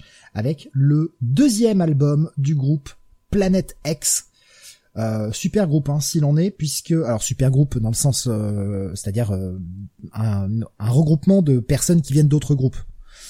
On a à la guitare Tony McAlpin, voilà déjà, euh, au clavier Derek Sherinan, ok, et on a Virgil Donati à la batterie. C'est une tuerie progressive cet album. Euh, c'est de la musique où il faut être vraiment accroché, euh, clairement. Faut, enfin, ce sera pas pour tout le monde, mais putain, si vous aimez le progressif, c'est vraiment un album à ne pas rater. C'est extrêmement bien. Les compositions sont juste incroyables. Enfin, ça part dans tous les sens. Enfin, c'est du progressif, quoi franchement, très très très très bon album. Euh, on continue avec, alors attention, la petite curiosité, sortie en 2002, il s'agit du cinquième, mais en fait non, c'est le premier album de Fear Factory. Oui, alors vous vous demandez sûrement pourquoi euh, c'est le cinquième, mais en fait c'est le premier. Euh, l'album s'appelle Concrete, c'est en fait le premier album qu'ils avaient fait, qui devait être leur premier album, et finalement le groupe avait refusé le contrat avec la maison d'édition et la la maison de disques. Et finalement, ils ont gardé leur album de côté, ils ont sorti un autre album à la place, machin, quand ils ont retrouvé un contrat, et ils ont sorti en 2002 Concrete, qui était donc leur premier véritable album au départ. Et là, on va parler d'un groupe que Jonathan connaît. Évidemment, on va parler de Fozzy.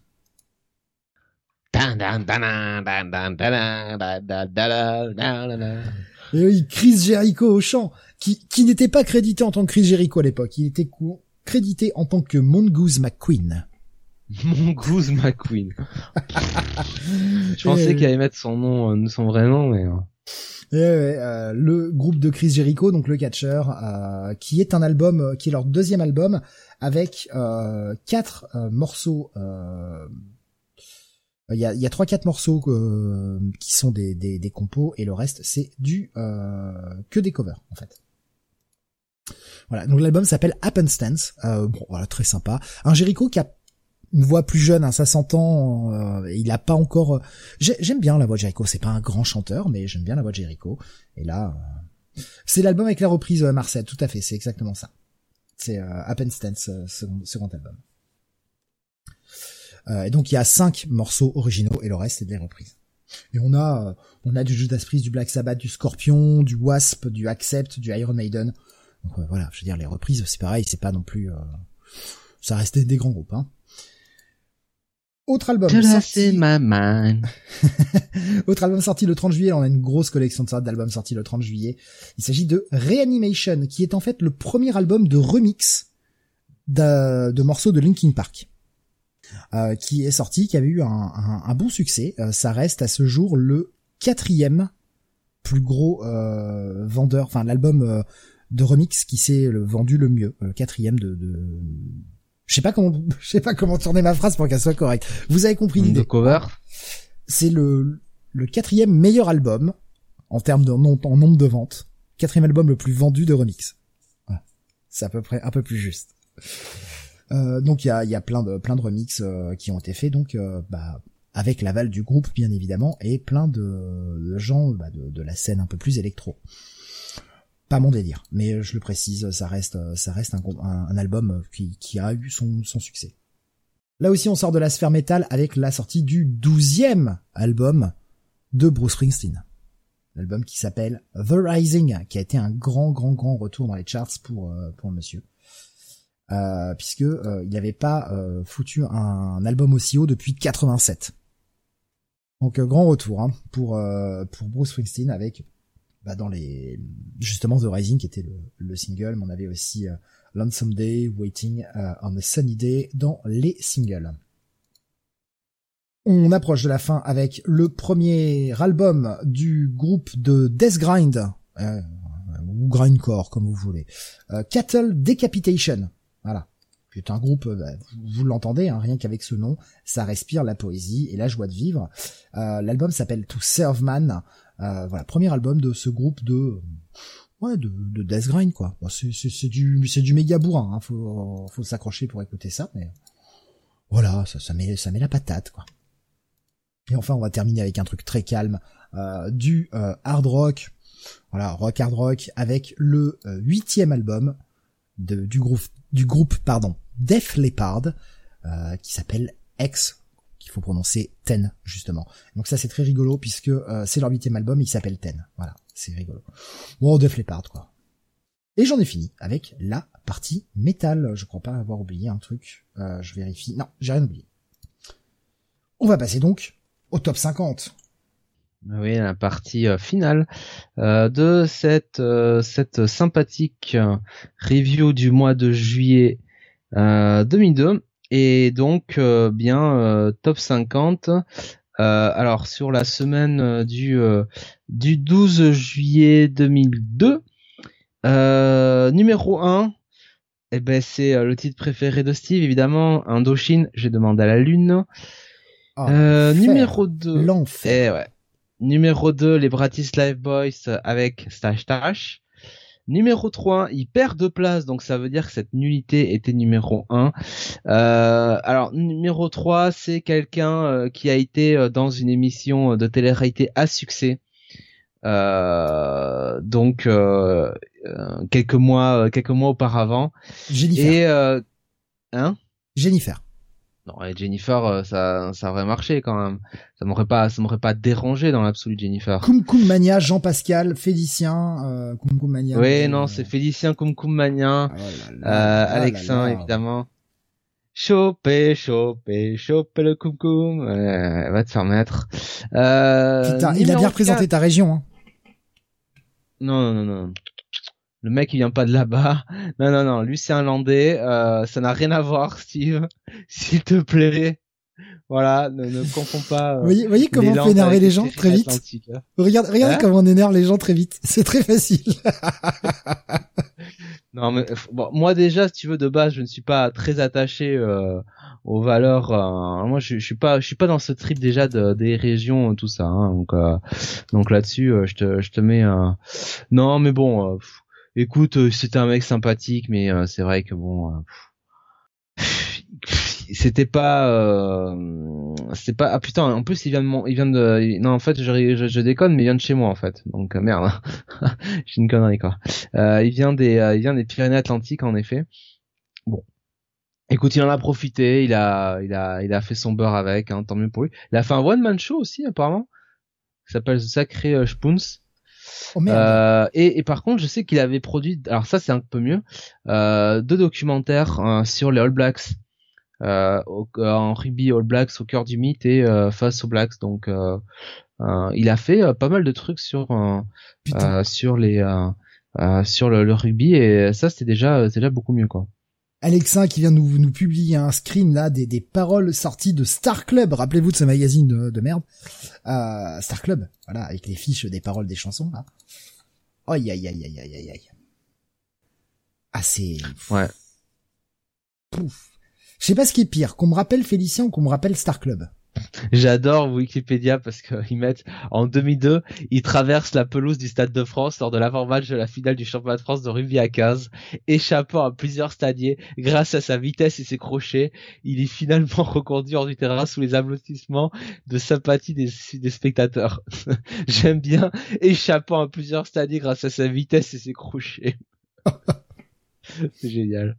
Non, mais c'était c'était un mec sympathique, voilà. Mais bon, après, euh, euh, Marcel nous dit la Cum Cum Mania, c'est une catégorie sur Pornhub, non? Ouais, mais je pense que celle-là est plus intéressante déjà. Ah putain, oui, les paroles, en effet. Oh la vache.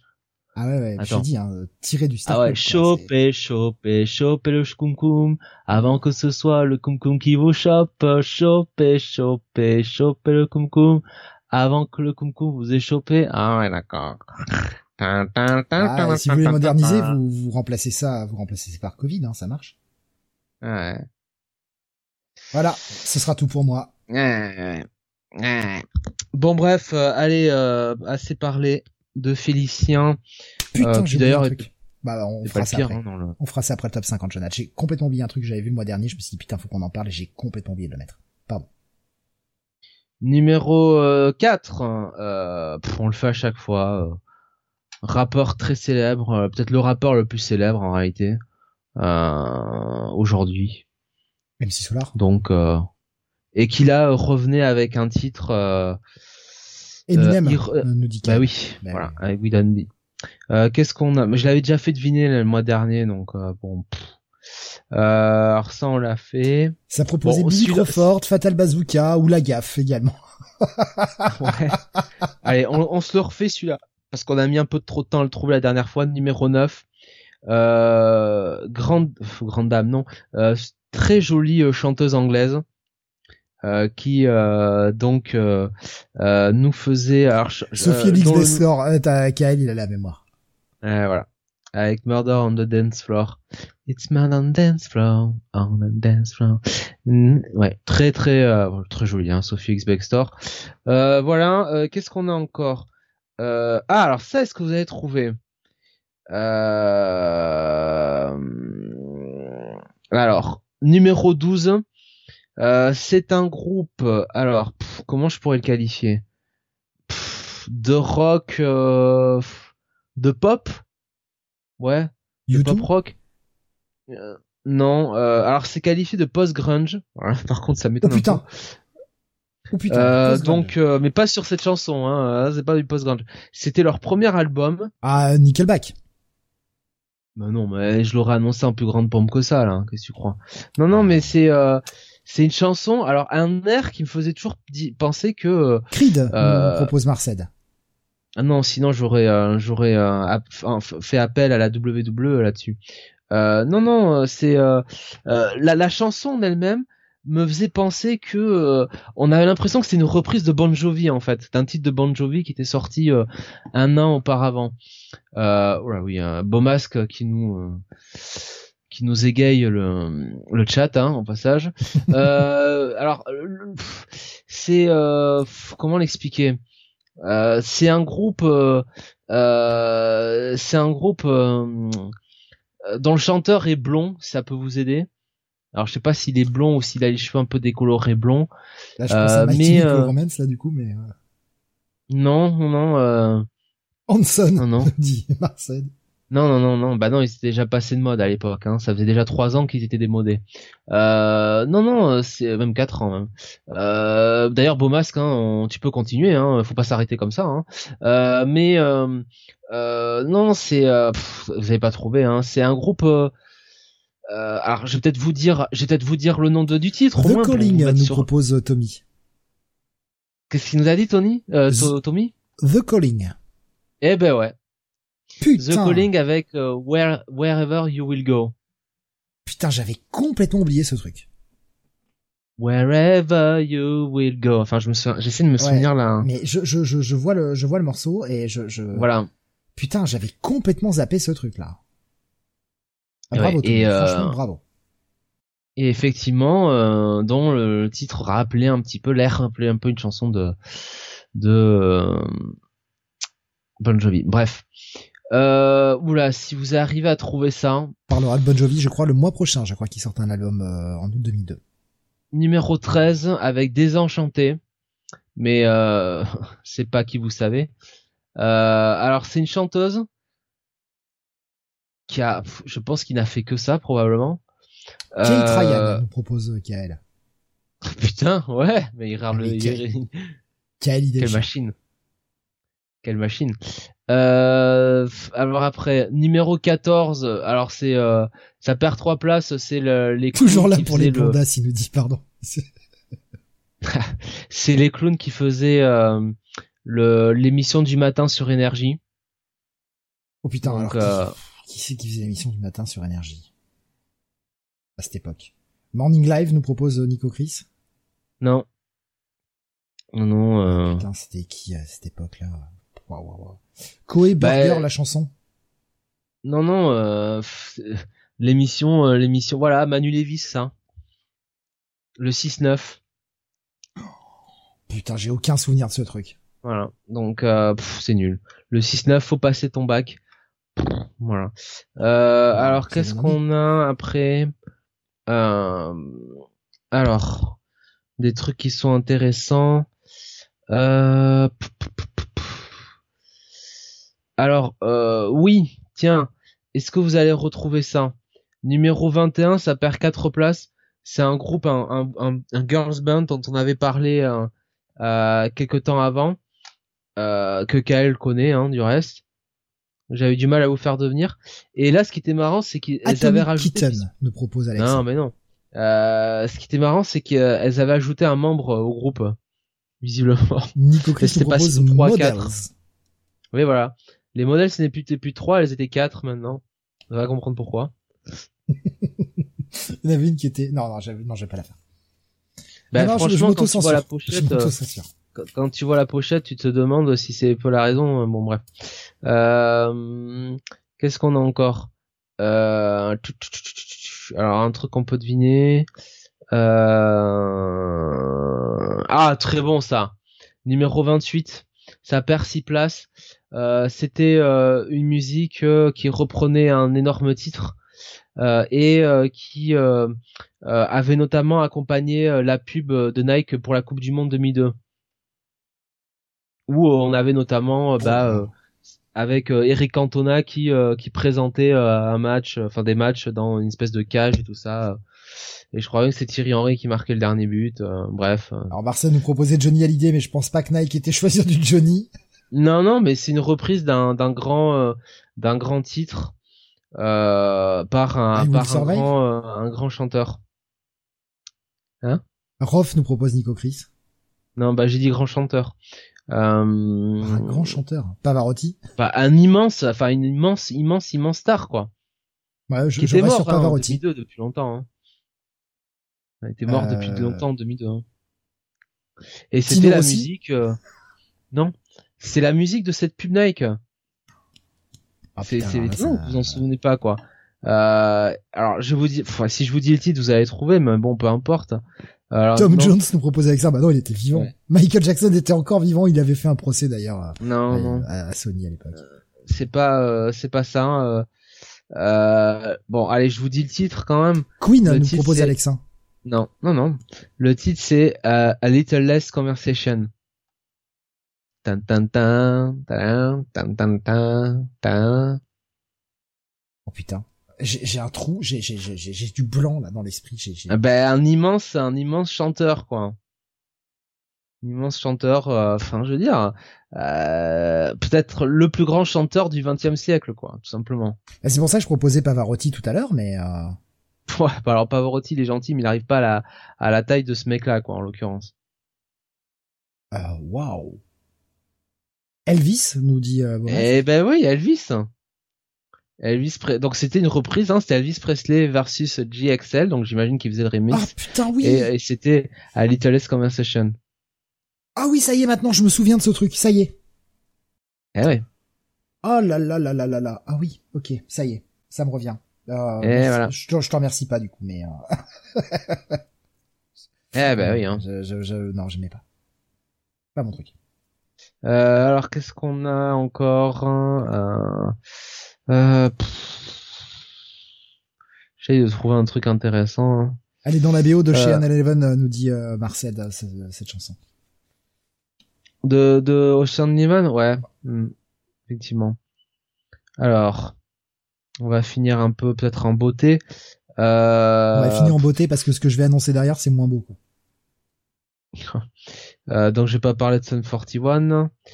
euh, euh, alors attends, je cherche. euh, Putain, et Jojo, il a pris une claque là. hein, euh, Avec tous ensemble, il est que 88ème quoi. Il a perdu 17 places là. hein. Euh, oui, mais vu Euh. qu'on a vu qu'on n'a pas gagné. Hein. Ah là, il a, là, il a pris cher, hein, Jojo. Mais alors, c'est étonnant parce que je recherche un titre euh, que merde. C'est étonnant qu'il y soit pas. Bah prochain peut-être? Ah non. Alors c'est pas là, c'est pas, il est pas, il est pas là. Euh... Jonathan cherche Laurie, nous dit Alex. Non, bah Laurie je l'ai passé, hein, mais je peux pas la faire tout le temps non plus quoi. Non, bah il y est pas quoi. Bon. Et c'est c'est un petit mois en général. Hein, euh, voilà. On va être honnête. On va s'arrêter hein. là. C'est un, un, petit mois sur un peu tous les sujets en fait. C'est bah un mois calme quoi. C'est un, mois calme. Alors justement, on va finir par un truc moins calme parce que j'ai complètement oublié de le mettre euh, bah, dans les effets, dans les faits de société. Euh, le 14 juillet, je sais pas si tu t'en rappelles, Jonathan, un attentat sur Chirac. Ah oui, oui, oui, oui, oui. Maxime, il s'appelait, non? Ouais, Maxime Brunery. Voilà, qui avait euh, tenté d'assassiner euh, le président. J'avais, j'ai, je, l'avais vu le mois dernier, je me suis dit, putain, c'est vrai que c'était en 2002, il faut absolument que je le mette, et j'ai complètement zappé euh, de le faire cet après-midi.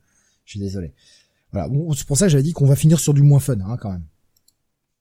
Ah, il y avait eu cette tentative d'assassinat sur, sur Jacques Chirac qui finalement, hein, comme, comme tout le monde le sait, n'a pas réussi mec a, Heureusement. mec a fait de la tôle. Le japonais est plus doué que Maxime, nous dit euh, Alexin. Ouais, non mais ça c'est horrible. Horrible, hein, Shinzo Abe. Sérieux. Bah ouais, ouais. Ah, incroyable. Hein. enfin, je veux dire pour un truc, un truc vraiment, un truc vraiment con quoi.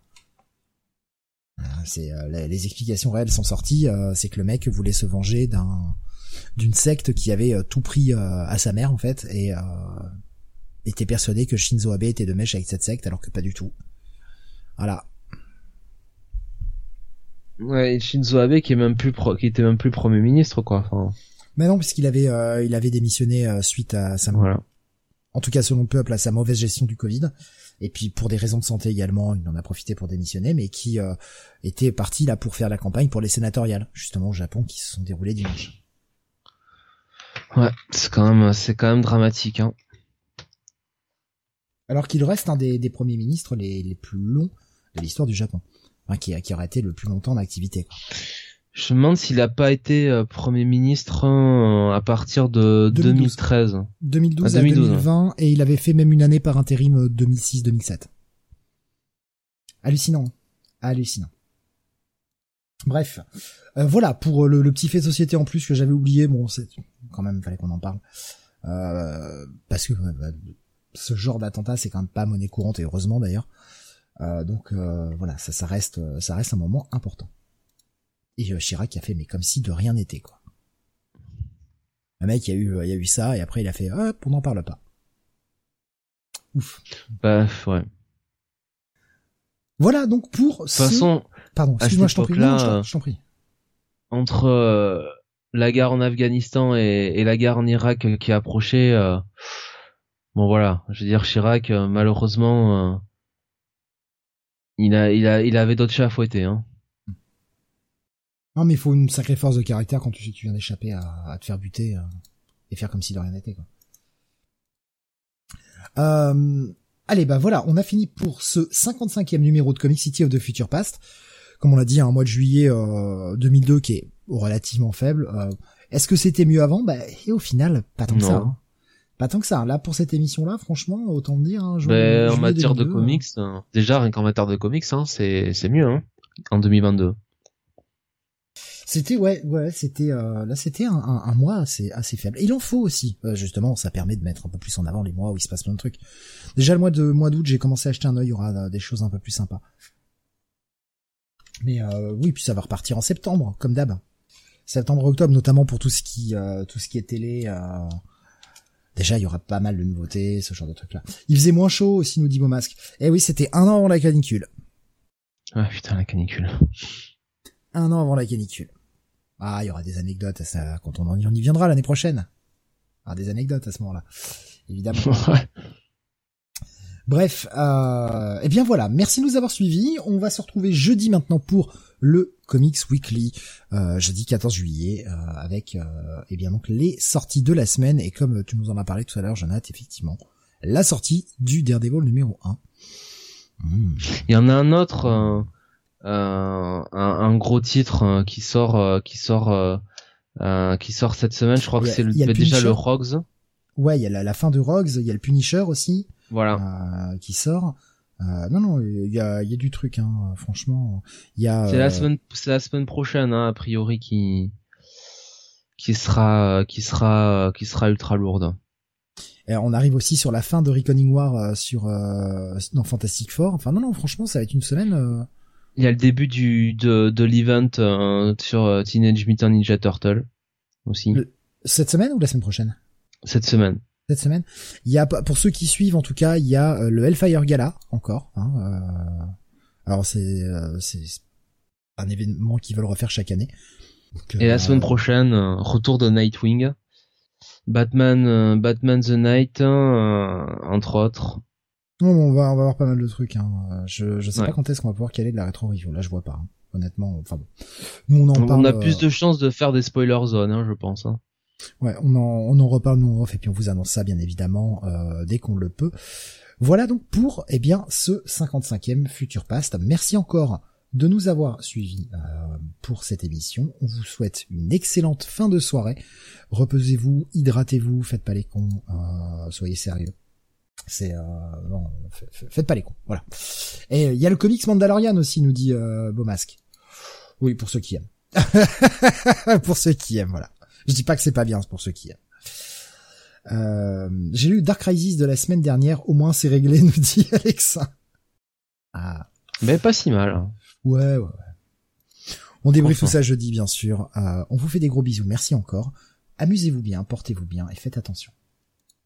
Salut à tous.